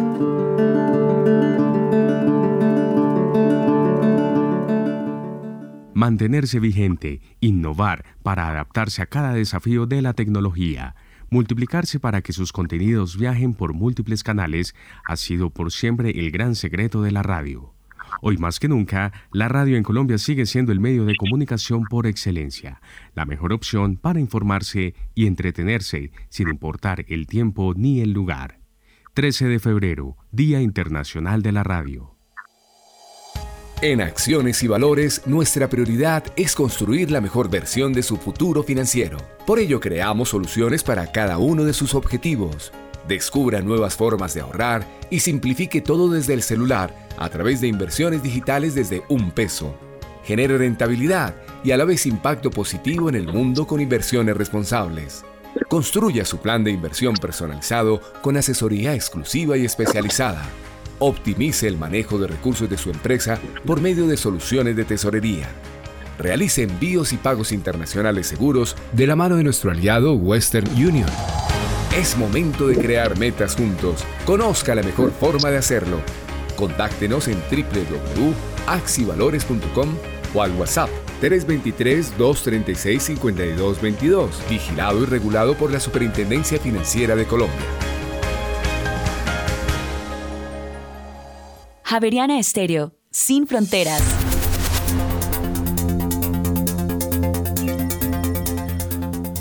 Ya tenemos en Colombia las 7 de la mañana y 26 minutos. Continuamos en primera página radio y para Bogotá y la Sabana se prevé cielo entre parcial y mayormente nublado, precipitaciones ocasionales y lluvias sectorizadas en horas de la tarde y también de la noche para la jornada de este jueves. Bueno, son las 7 eh, de la mañana y 26 minutos y nosotros al ritmo de nuestros analistas. Bueno, y a las 7 y 27 vámonos rápidamente con un informe de Juan Carlos Bernal porque hubo, hubo el pago de cesantías. El recaudo de cesantías de porvenir aumentó 17,19% hasta los 4,5 billones de pesos al cierre de la consignación de estas cesantías. La administradora de fondos de pensiones destacó que esta cifra es la más alta alcanzada por una administradora de cesantías en la historia. Actualmente cuenta con 5,1 millones de trabajadores y 125 mil empresas que ahorran en dicho fondo. Al cierre de 2022, los retiros de cesantías en porvenir serán por concepto, en primer lugar, determinación de contrato por 1,31 billones de pesos, seguido de compra de vivienda con 1,18 billones de pesos, reparaciones locativas por 694 mil millones y educación cuyo monto fue de 266 mil millones de pesos. Muy bien, 7 de la mañana y 28 minutos. Eh, para poder hablar con Arnoldo Casas me toca, me toca meter esto, estos dos temas y no se me puede ir Arnoldo. vámonos con los dos pegaditos, eh, que es tasas y dólar, para poder mirar esa, esa evolución eh, que ha tenido tanto el activo financiero del TES como el dólar. Vámonos con los dos pegaditos. ¿Cómo andan las tasas de interés? En primera página radio. La tasa interbancaria para hoy es de 12,81%, subió dos puntos básicos frente a la tasa vigente del miércoles. Los tres convencimientos en julio de 2024 subieron 12 puntos básicos a 11,15%. Entre tanto, los tres convencimientos en noviembre de 2025 subieron 20 puntos básicos a 11,90%. Los tres convencimientos en junio de 2032 subieron 20 puntos básicos a 12,45%. Los tres convencimientos en octubre de 2034 subieron 31 puntos básicos a 12,49% y los tres convencimientos en octubre de 2050 subieron 25 puntos básicos a 12,50%. La VR para hoy es de 329,9100 unidades y la DTF esta semana es de 14,81%. En primera página radio, el informe de las monedas. La tasa representativa del mercado para hoy jueves 16 de febrero es de 4.878 pesos con 24 centavos, un aumento de 1,99%, 95 pesos en comparación a la cotización del miércoles. El dólar en el spot tuvo un aumento de 2,61%, 125 pesos con 25 centavos hasta los 4.921 pesos con 50 centavos. Entre tanto, el next day tuvo una reducción de 0,25%, frente al cierre en el spot, quedando en 4.909 pesos. Con este comportamiento, la devaluación año corrido llegó a 1,41%, está subiendo 1,97 puntos porcentuales y la devaluación en los últimos 12 meses llegó a 23,60%, subiendo 2,17 puntos porcentuales. Bueno, son las 7 de la mañana y 30 minutos. A las 7 eh, y 30 vamos con Arnoldo Casas. Vemos que el precio del dólar en el spot eh, pasó de 4.796 pesos a 4.921 pesos. Se trepó 125 pesos. Y además las tasas de los test todas subieron. Es decir, que ayer no, es que, no nos fue como bien, ¿no? A ver, Arnoldo Casas, que estaba que se hablaba sobre este tema. Sí, Héctor, igual, así haya habido una subida en las tasas, de todas maneras creo que es, la primera vez en, mejor dicho, yo creo que solamente ha habido una ocasión en la que hemos tenido una situación donde la, la curva de la deuda soberana está por debajo del, de las tasas del Banco de la República, ¿no? La curva está invertida y, eso sí es una anomalía que, que, debería corregirse pronto, ¿cierto? De alguna manera. Pero la, reacción del dólar, eh, pues por supuesto es una reacción emocional a todo lo, que ha venido, los acontecimientos recientes. Yo creo que eh, primero las cifras de crecimiento eh, confirmaron lo que todo el mundo pensaba, pero, pero dejaron ahí en, entrever que el tema de la construcción ya, ya viene en desaceleración. Entonces el tema del impacto de tasas ahí está como, como, como implícito en, en, en, esos datos de, del último trimestre. Y, y el tema, y el tema eh, del dólar, pues yo creo que después de, de, que ya todo el mundo medio digirió las 180 páginas de, de la reforma, pues creo que no, no, mejor dicho, por donde uno lo mire, hay una presión fiscal, ¿cierto? Hay una, hay una necesidad, aunque haya un, un artículo que condiciona la implementación de la norma a la disponibilidad de recursos en el presupuesto, yo creo que todo el mundo ya entendió que esto es pasa de ser un sistema asegurador a un sistema de reparto por las regiones donde se van a pelear eh, los habitantes, los recursos y donde un sistema que trata de optimizar los recursos pues se convierte en otro eh, que básicamente va a proveer sin discriminar y, y, solo cifras hay por encima, o sea, solamente la infraestructura que se propone vale más de 10 billones de pesos y todavía no están los médicos para ir. Y por supuesto, todo esto es bueno para, mejor dicho, cuando uno lo mira así y decir tener muchos médicos, mucha infraestructura, eh, pues suena absolutamente bueno. Eh, eso tiene una contrapartida desde el ángulo fiscal. Y yo creo que todas ese tipo de, de, situaciones, además de, de los discursos eh, recientes pues, pues propician lo que ocurrió con el tipo de cambio acá en, Colombia y, los mercados son emocionales también, ¿no? No, eso es verdad. Eso que usted dice es que los mercados a veces ven pasar un mosco y operan con, la pasada del mosco, ¿no? Eso sí es eh, eh, eh, con tal de poder, si, si tienen una ventana para especular, especulan.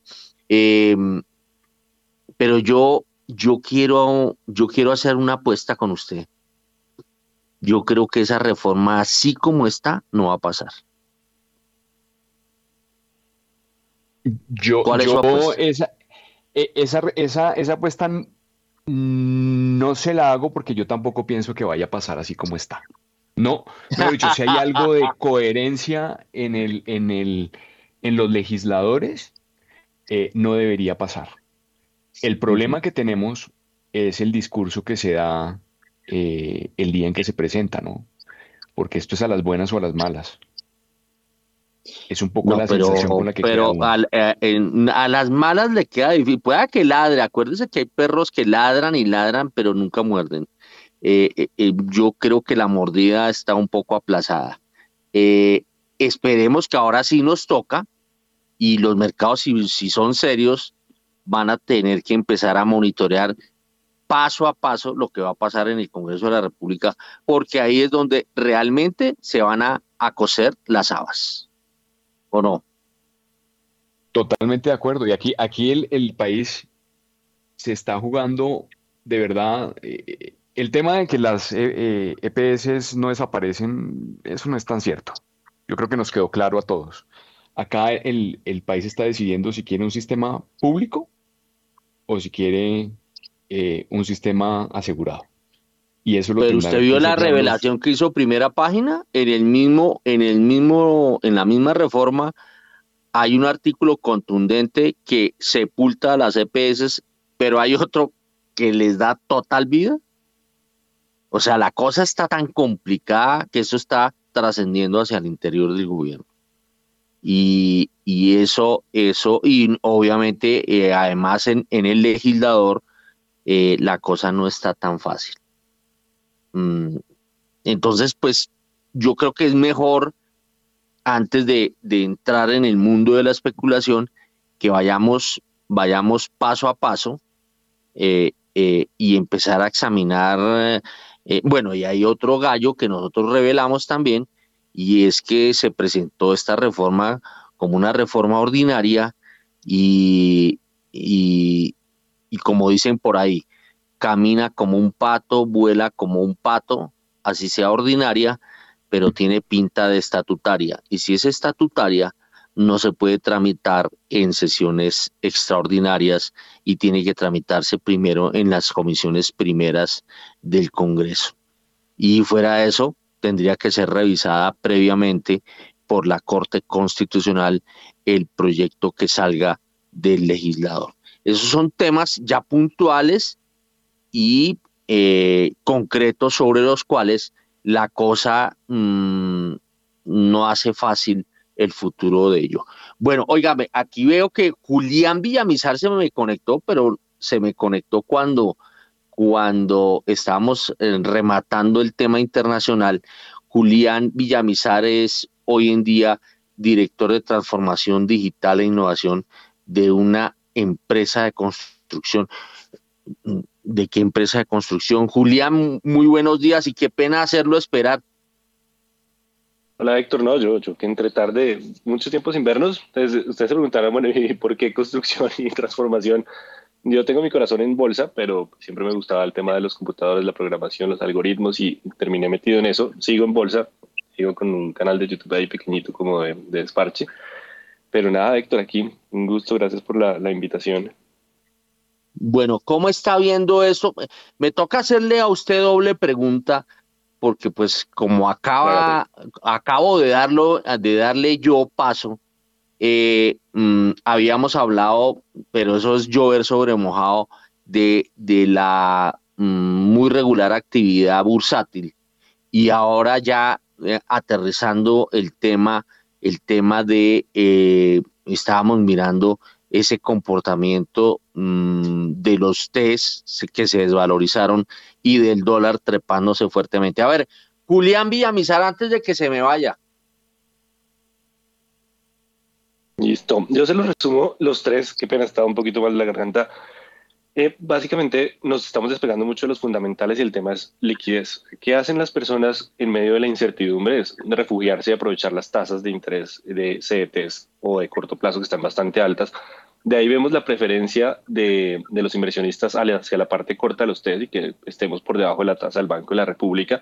No se arriesgan a irse a periodos largos y pues yo desde mi capital tampoco lo hago porque digo, bueno, hay demasiada incertidumbre si este experimento eh, no funciona y tenemos más temas fiscales, pues las tasas a largo plazo me van a reventar.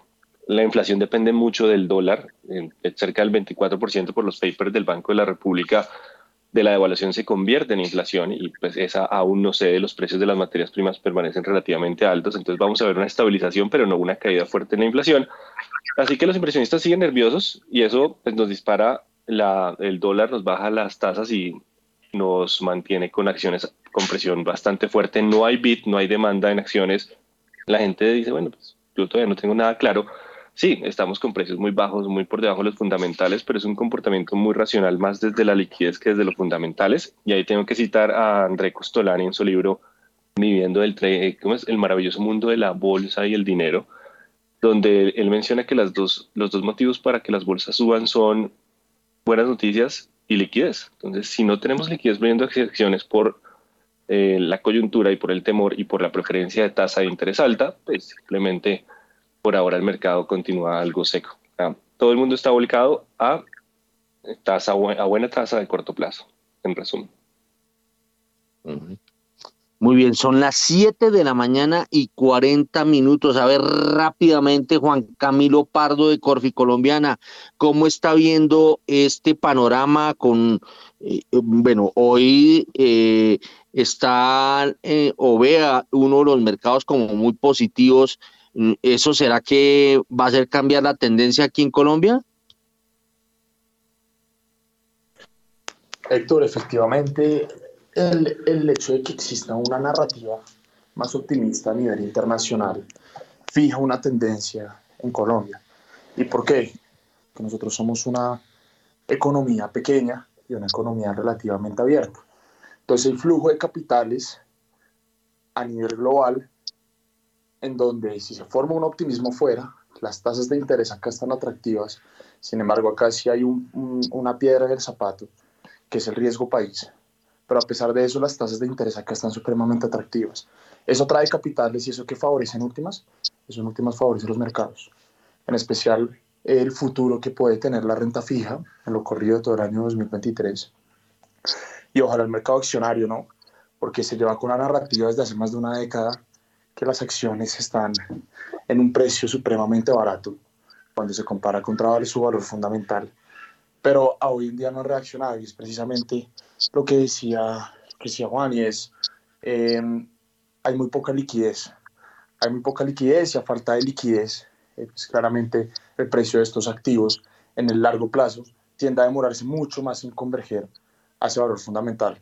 Pero mi respuesta de forma eh, sencilla es sí, quizás esta narrativa, esta retórica más optimista a nivel internacional puede jugar un partido bastante importante sobre los mercados locales. Muy bien, son las 7 de la mañana y 42 minutos. Oh, estaba viendo acá el informe de Diego Rodríguez eh, que habla que el precio del dólar hoy puede navegar entre los 4.900 pesos y los 4.970 pesos. Eh, entonces, eh, la pregunta que yo quiero hacerle a nuestros analistas es, ¿será que no rompe ese, ese, esa, ese techo de los 5 mil pesos? A ver, rápidamente, Julián Villamizar. Estoy nuevo del mundo del análisis técnico. Tenemos un canal bajista. Justo ayer tocamos ese techo que es uniendo los puntos máximos de, jornadas anteriores, el 5120 y el 5000. Así que se lo a, voy a dejar la responsabilidad a dos niveles el 4840 es el soporte de ese movimiento alcista. O sea, mientras estemos por ahí, existe la posibilidad de romper. O sea, iríamos a 5000, 5080 y 5100 de nuevo. Si por algo llega a romper a la baja el 4840, podemos tener respiro, pero por ahora el escenario probable es continuar al alza. A ver, Juan Camilo Pardo de Corfi Colombiana.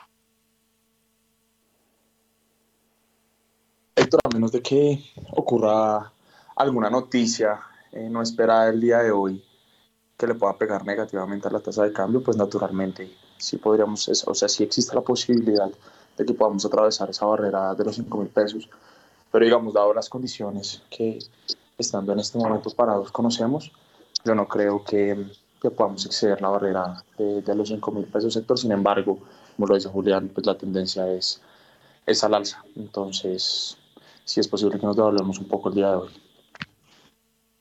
7 y 44 nos vamos con Daniel Tamara y los informes macroeconómicos. Empezamos con el de mm, el Producto Interno Bruto. En 2022, el Producto Interno Bruto de Colombia creció 7,5% frente al observado en 2021. Cabe mencionar que en los primeros tres meses del año, el PIB se había expandido a una tasa del 7,8%, en el periodo abril-junio creció 12,3%, en el tercer trimestre 7,8% y en octubre, y entre octubre y diciembre más bien 2,9%. Cabe mencionar que en 2021 la economía colombiana creció 11% luego de haberse contraído cerca de 7,3% en 2020. Esto fue lo que dijo la directora del DANE, Piedad Urdinola. Este crecimiento anual está principalmente explicado por el comercio mayorista, minorista, mantenimiento, transporte, almacenamiento, alojamiento y servicios de comida que aportaron 2.1 puntos porcentuales de ese 7.5, seguido de un aporte muy importante de industria manufacturera 1.2, dentro de ellas la industria textil fue fundamental y también con ese mismo nivel de 1.2 puntos porcentuales, actividades artísticas de entretenimiento y recreación y otras actividades de servicios que estuvieron dinamizadas mucho por todos los juegos de azar y los juegos en línea, así como todos los eventos masivos que se reactivaron fuertemente durante este año. Bueno, y seguimos con Daniel Támara. Eh, ¿Quién tiene más del Producto Interno Bruto? El crecimiento del PIB de Colombia de 7,5% sorprendió a la baja las proyecciones de analistas, el Ministerio de Hacienda y el Banco de la República, lo que implica menor base de comparación para 2023. Primera página advirtió el martes con base en los datos del índice de producción industrial que todo apuntaba que el PIB había crecido menos de 8% en 2022, lo que implicaba que no se alcanzarían los pronósticos ni del Ministerio de Hacienda, que estaba cercano a 8,22%, ni del Banco de la República, que estaba más en 8%, ni de la gran mayoría de analistas del mercado que también estaban cercanos a ese 8%. Finalmente, pues el DANE terminó confirmando esta premisa. Además, esto fue lo que dijo la jefe de la entidad, Piedad Urdinola. Pues en realidad vemos que hubo una diferencia entre lo que los analistas económicos estaban dando eh, versus lo que estamos reportando para el último trimestre, pero no es una desaceleración. El número que presentamos hoy es positivo tanto para el trimestre como para el anual. Lo que estamos viendo es ya un retorno a la senda de crecimiento económico que traíamos antes de la pandemia. Recordemos que la pandemia es como un efecto electrocardiograma, una gran caída del año 2020, una gran recuperación del 2021 y pues ya empezamos a retornar otra vez a la senda que traíamos antes de la pandemia. 7 y 47. Les quiero decir aquí entre nos que, Daniel Támara me ganó esa apuesta. Eh, porque Daniel Támara eh, estuvo muy pendiente o, tenía como referente el índice de producción industrial y, me dijo que iba a salir, que entonces el iba a salir por debajo de 8%. Bueno, punto para eh, Daniel Támara. Vámonos con el indicador de seguimiento. El indicador de seguimiento a la economía de Colombia creció 1,3% anual en diciembre de 2022. Cabe resaltar que según datos del DANE, este índice aumentó 2,3% en noviembre, 4% en octubre y 5,5% en septiembre. Ya en diciembre del año pasado había crecido cerca de 11,9%. Hay que resaltar que ese crecimiento de 1,3% para diciembre de 2022 se explicó principalmente por tres actividades económicas que aportaron cerca de 1,8 puntos porcentuales al resultado final. La primera es actividades artísticas de entretenimiento y recreación y otras actividades de servicios que en conjunto aportaron un punto porcentual, actividades financieras y de seguros que aportaron cerca de 0,5 puntos porcentuales y administración pública y defensa, educación y salud que contribuyeron con 0,3 puntos porcentuales. Hay que tener en cuenta que en diciembre de 2022 frente al mes inmediatamente anterior, este indicador eh, de seguimiento a la economía subió cerca de 0,6%. Esta es la primera expansión observada luego de tres meses consecutivos con contracciones. En noviembre había sido de menos 0,12% mensual, en octubre de menos 1,2% mensual y en septiembre de menos 0,3% mensual. Bueno, son las 7 eh, de la mañana y 49 minutos. Mm. Aquí yo veo, aquí yo veo que está todavía con nosotros Juan Camilo Pardo. Juan Camilo Pardo de Corfi Colombiana, mm, ¿cuál es su apuesta de crecimiento económico para el 2023? Bueno, Héctor, la apuesta de crecimiento económico para este año es ir en torno al 1%, entre el 1 y el 1,5%. Acá me gustaría resaltar un tema, y es que se comentaba que, efectivamente pasó que los analistas pronosticaban un crecimiento más fuerte del que realmente ocurrió, me refiero al año agregado 2022. Y lo que pasa fue que el DANE ayer ajustó la senda en niveles de los últimos tres trimestres de forma importante hacia abajo. Entonces, al haberlo ajustado de esa forma hacia abajo, pues claramente esa base iba a ser más pequeña y por ende el crecimiento iba a ser menor. Eso, digamos, eran los dos comentarios que yo, que yo quería destacar al respecto. Y bueno, pues si acá puedo darle una echarle una cerecita al, al ponque, eh, los niveles de inversión o esa capacidad productiva a largo plazo en el país preocupa. ¿Por qué? Obras civiles, que son estas obras de infraestructura que realiza eh, las APPs, la obra pública por parte del INVIAS, los entes territoriales, el distrito, etcétera, cayó aproximadamente un 3,5% el año pasado. Recordemos que la infraestructura es uno, eh, es uno de los sectores que tiene el segundo multiplicador más amplio, el segundo multiplicador económico más amplio de toda la economía.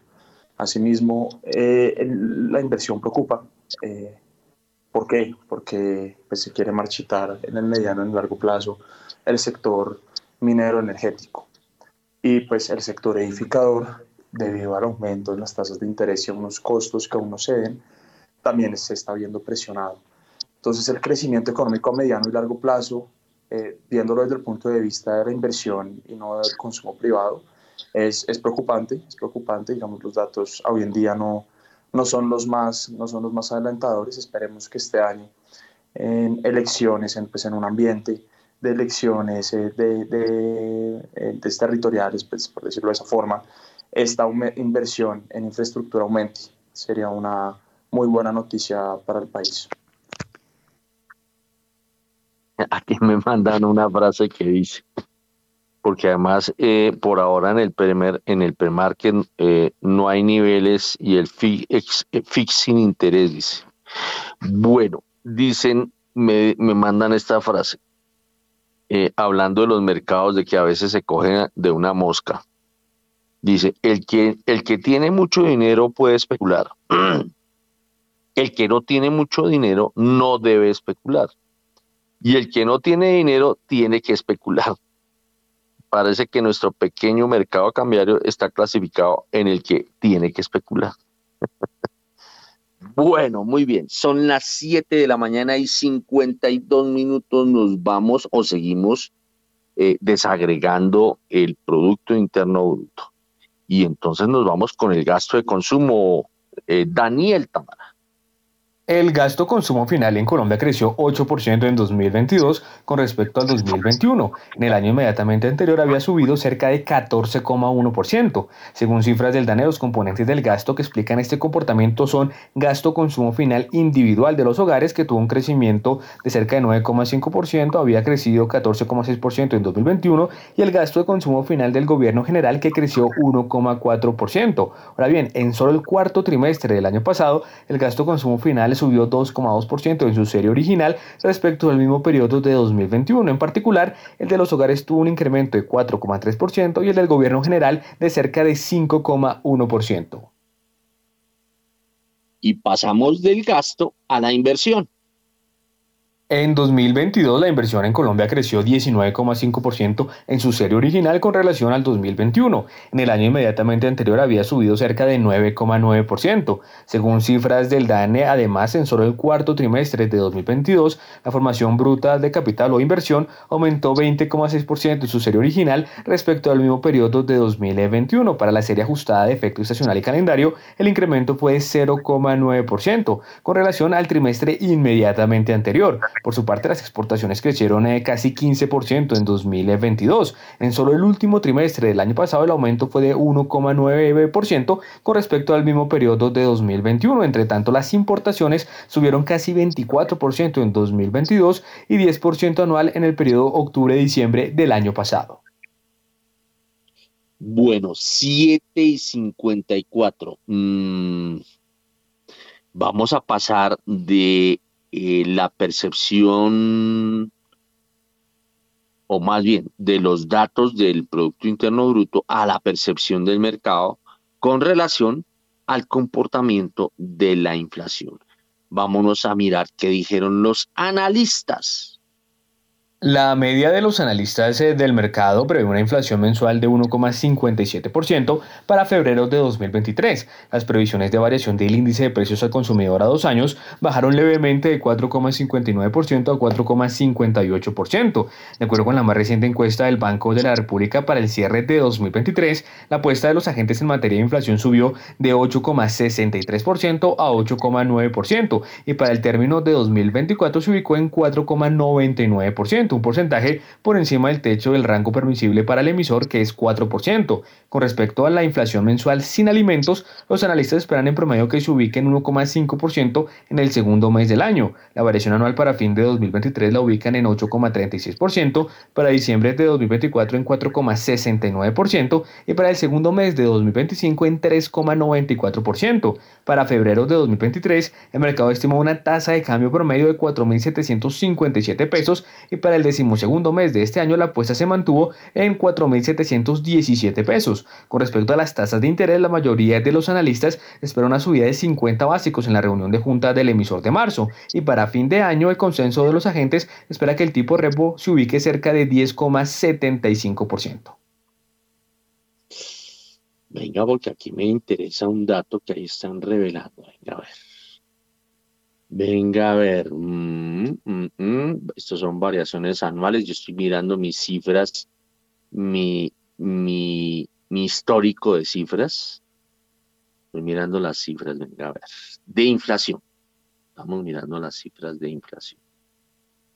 y yo me estoy encontrando que en el año la variación mensual en 2022 de febrero fue de 1,63%. 1,63%. Y observo que observo que según los analistas, eh, la inflación sería de 1,57%. Si esto llega a ser así, significa que empezaría a descender eh, la inflación la inflación anual. Eh, la inflación anual, como sabemos, está por encima del 13%, el 13,1%. Y entonces eso significa que es posible que hayamos llegado a la cúspide de la inflación y que ya en febrero empiece a notarse un pequeño descenso. Vamos a ver, vamos a ver. Esto es con base en lo que dicen los analistas y en los datos de inflación del Departamento Administrativo Nacional de Estadística, DANE. Bueno, seguimos pues con mm, más información de Daniel Támara, que está examinando el comportamiento del el gasto de los hogares colombianos en términos reales que fue lo que pasó en enero de 2023 en materia de gasto de hogares colombianos.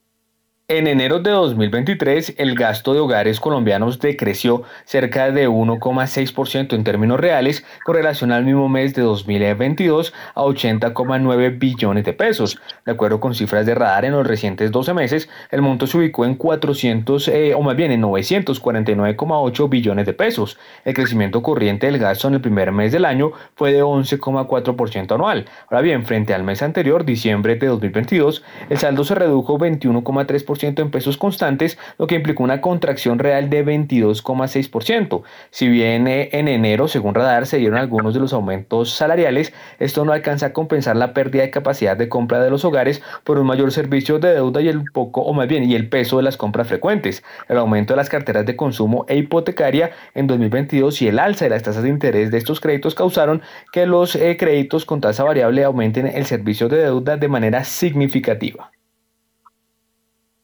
7 y 59. Mm, en el Ministerio de Hacienda hacen fuerza porque las cosas den un viraje.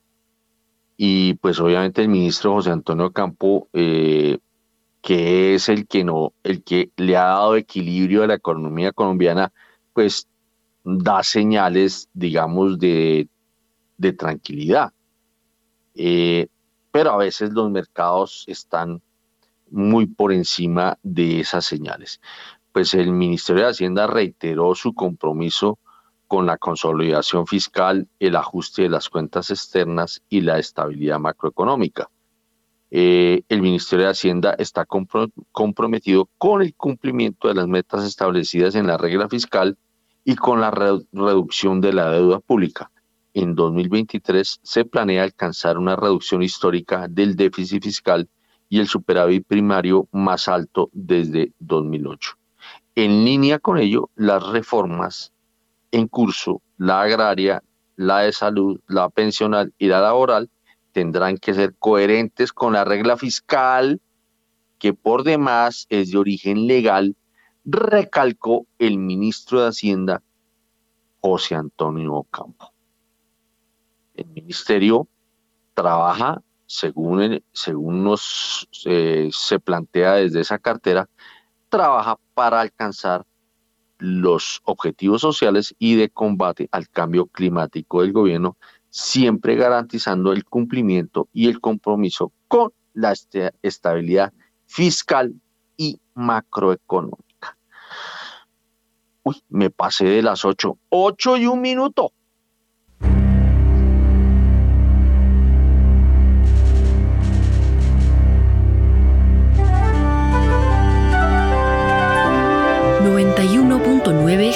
9 Javeriana Estéreo, Bogotá.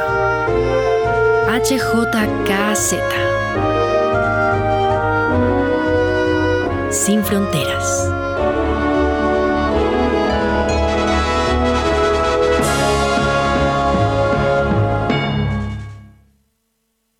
8 de la mañana hay un minuto. A ver, usted qué datos nos tiene en materia de cafecito y actualíceme el petróleo, Juan Sebastián. Sí, señor, pues ya son las 8 de la mañana y dos minutos y bueno, actualizamos hasta ahora entonces el comportamiento del petróleo eh, que se está moviendo sobre los 85 dólares con 41 centavos el barril, el de referencia Brent, mientras que el WTI hasta ahora eh, se mueve en terreno positivo, 78 dólares con 66 centavos el barril, sube 0,09%. Por su parte, el precio interno por carga de 125 kilos de café pergamino tipo Federación en Colombia bajó, aunque se mantiene por encima del nivel de los 2 millones de pesos, llegó a 2 millones 95 mil pesos la carga. Recordemos que en la jornada anterior estaba en 2 millones 103 mil pesos la carga de 125 kilos. Y arrancó el dólar.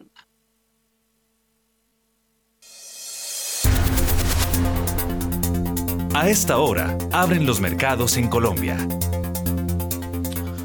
A las 8 de la mañana y 3 minutos y mucha atención porque el dólar abrió este jueves en 4.910 pesos, baja 11 pesos con 50 centavos frente a su cierre de ayer que fue de 4.921 pesos con 50 centavos. Reiteramos entonces, dato de apertura 4.910 pesos, eh, baja 11 pesos con 50 centavos frente a su cierre de ayer. Bueno, son las 8 de la mañana y 3 minutos. Eh, ¿Está conectada Diana Nova o no? Sí, señor Héctor, por acá estoy. Diana Lucía Nova, muy juiciosa, muy tiesa y muy maja. A ver, cuéntenos noticias que tienen que ver con viviendas.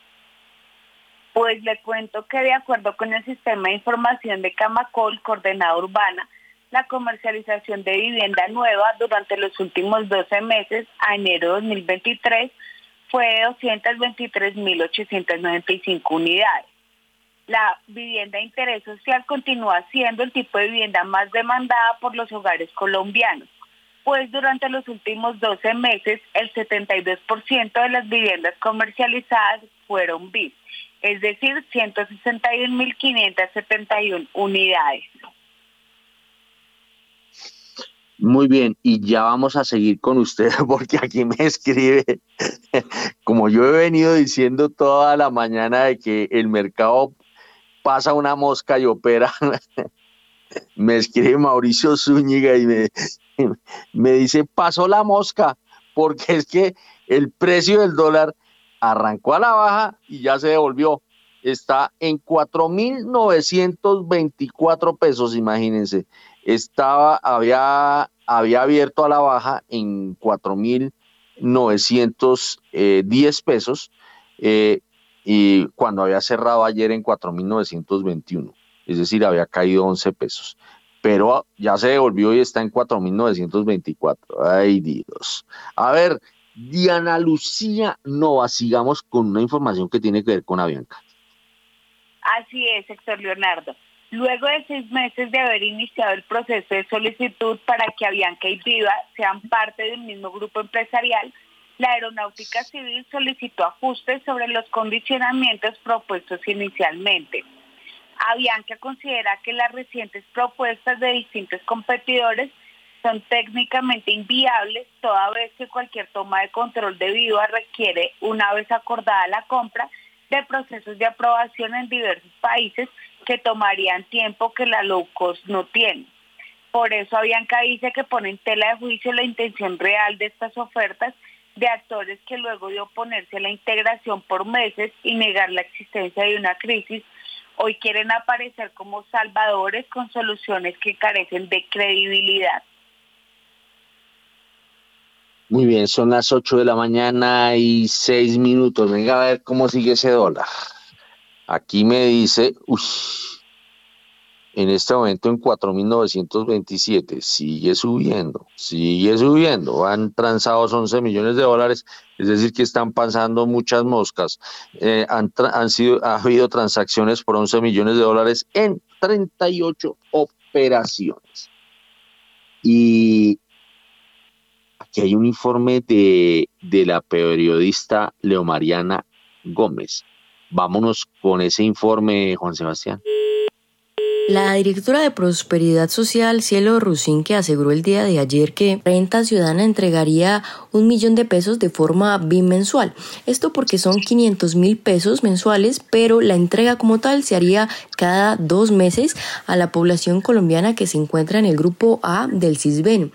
Cabe aclarar que la cantidad del dinero se vería afectada dependiendo del número de hijos, el nivel de educación eh, y la vulnerabilidad entre, entre otros factores. El beneficio económico empezaría a ser otorgado desde el mes de abril, en el que se priorizarán a los habitantes de 450 municipios del país. Recordemos que en el Plan Nacional de Desarrollo fueron creados dos artículos. El primero que hace referencia a la creación de un sistema de transferencias monetarias y en el segundo que se habla del programa Renta Ciudadana, que antes era conocido como Renta Básica. Finalmente, Rusinki aclaró que este dinero no es una limosna, sino que será algo temporal mientras el beneficiario tiene autonomía para generar su propio dinero. Muchas gracias, Leo Mariana. Son las 8 de la mañana y 8 minutos y el dólar se sigue devolviendo y sigue subiendo. Ya va en 4.930 pesos, es decir, 9 pesos por encima del cierre de ayer. Bueno, vamos a ver eso si va a seguir así o no ya van 14 millones de dólares transados en 48 operaciones. Oiga, hoy despachamos todo, ¿no, Juan Sebastián? Sí, señor, completico, pero si me permite una noticia de última hora que llega desde el Banco Central Europeo, porque el Banco Central debería tener subidas de tipos en incrementos más pequeños y evitar comprometerse a futuros movimientos. Así lo señaló Fabio Panetta, quien es miembro del Consejo de Gobierno del Banco Central Europeo, y agregó ahora que los tipos se mueven en territorio restrictivo, lo que importa es el alcance y la duración de la restricción de la política monetaria, suavizando nuestras subidas de los tipos. Podemos asegurarnos, Héctor, de calibrar ambos elementos con mayor precisión a la luz de la información entrante y de nuestra función de reacción, señaló Fabio Panieta del Consejo de Gobierno del Banco Central Europeo. Bueno, listos. Bueno, eh, como para irnos el dato del dólar, del petróleo. En ese momento, fíjese que se mueve mixto el Brent a la baja 0,09% de 185 dólares con 30 centavos el barril. El WTI se recupera 0,03% y llega a 78 dólares con 60 centavos el barril. Ya son entonces las 8 de la mañana y 9 minutos, Héctor, y de esta manera llegamos entonces al final de esta emisión de Primera Página Radio. A ustedes muchas gracias por haber estado con nosotros.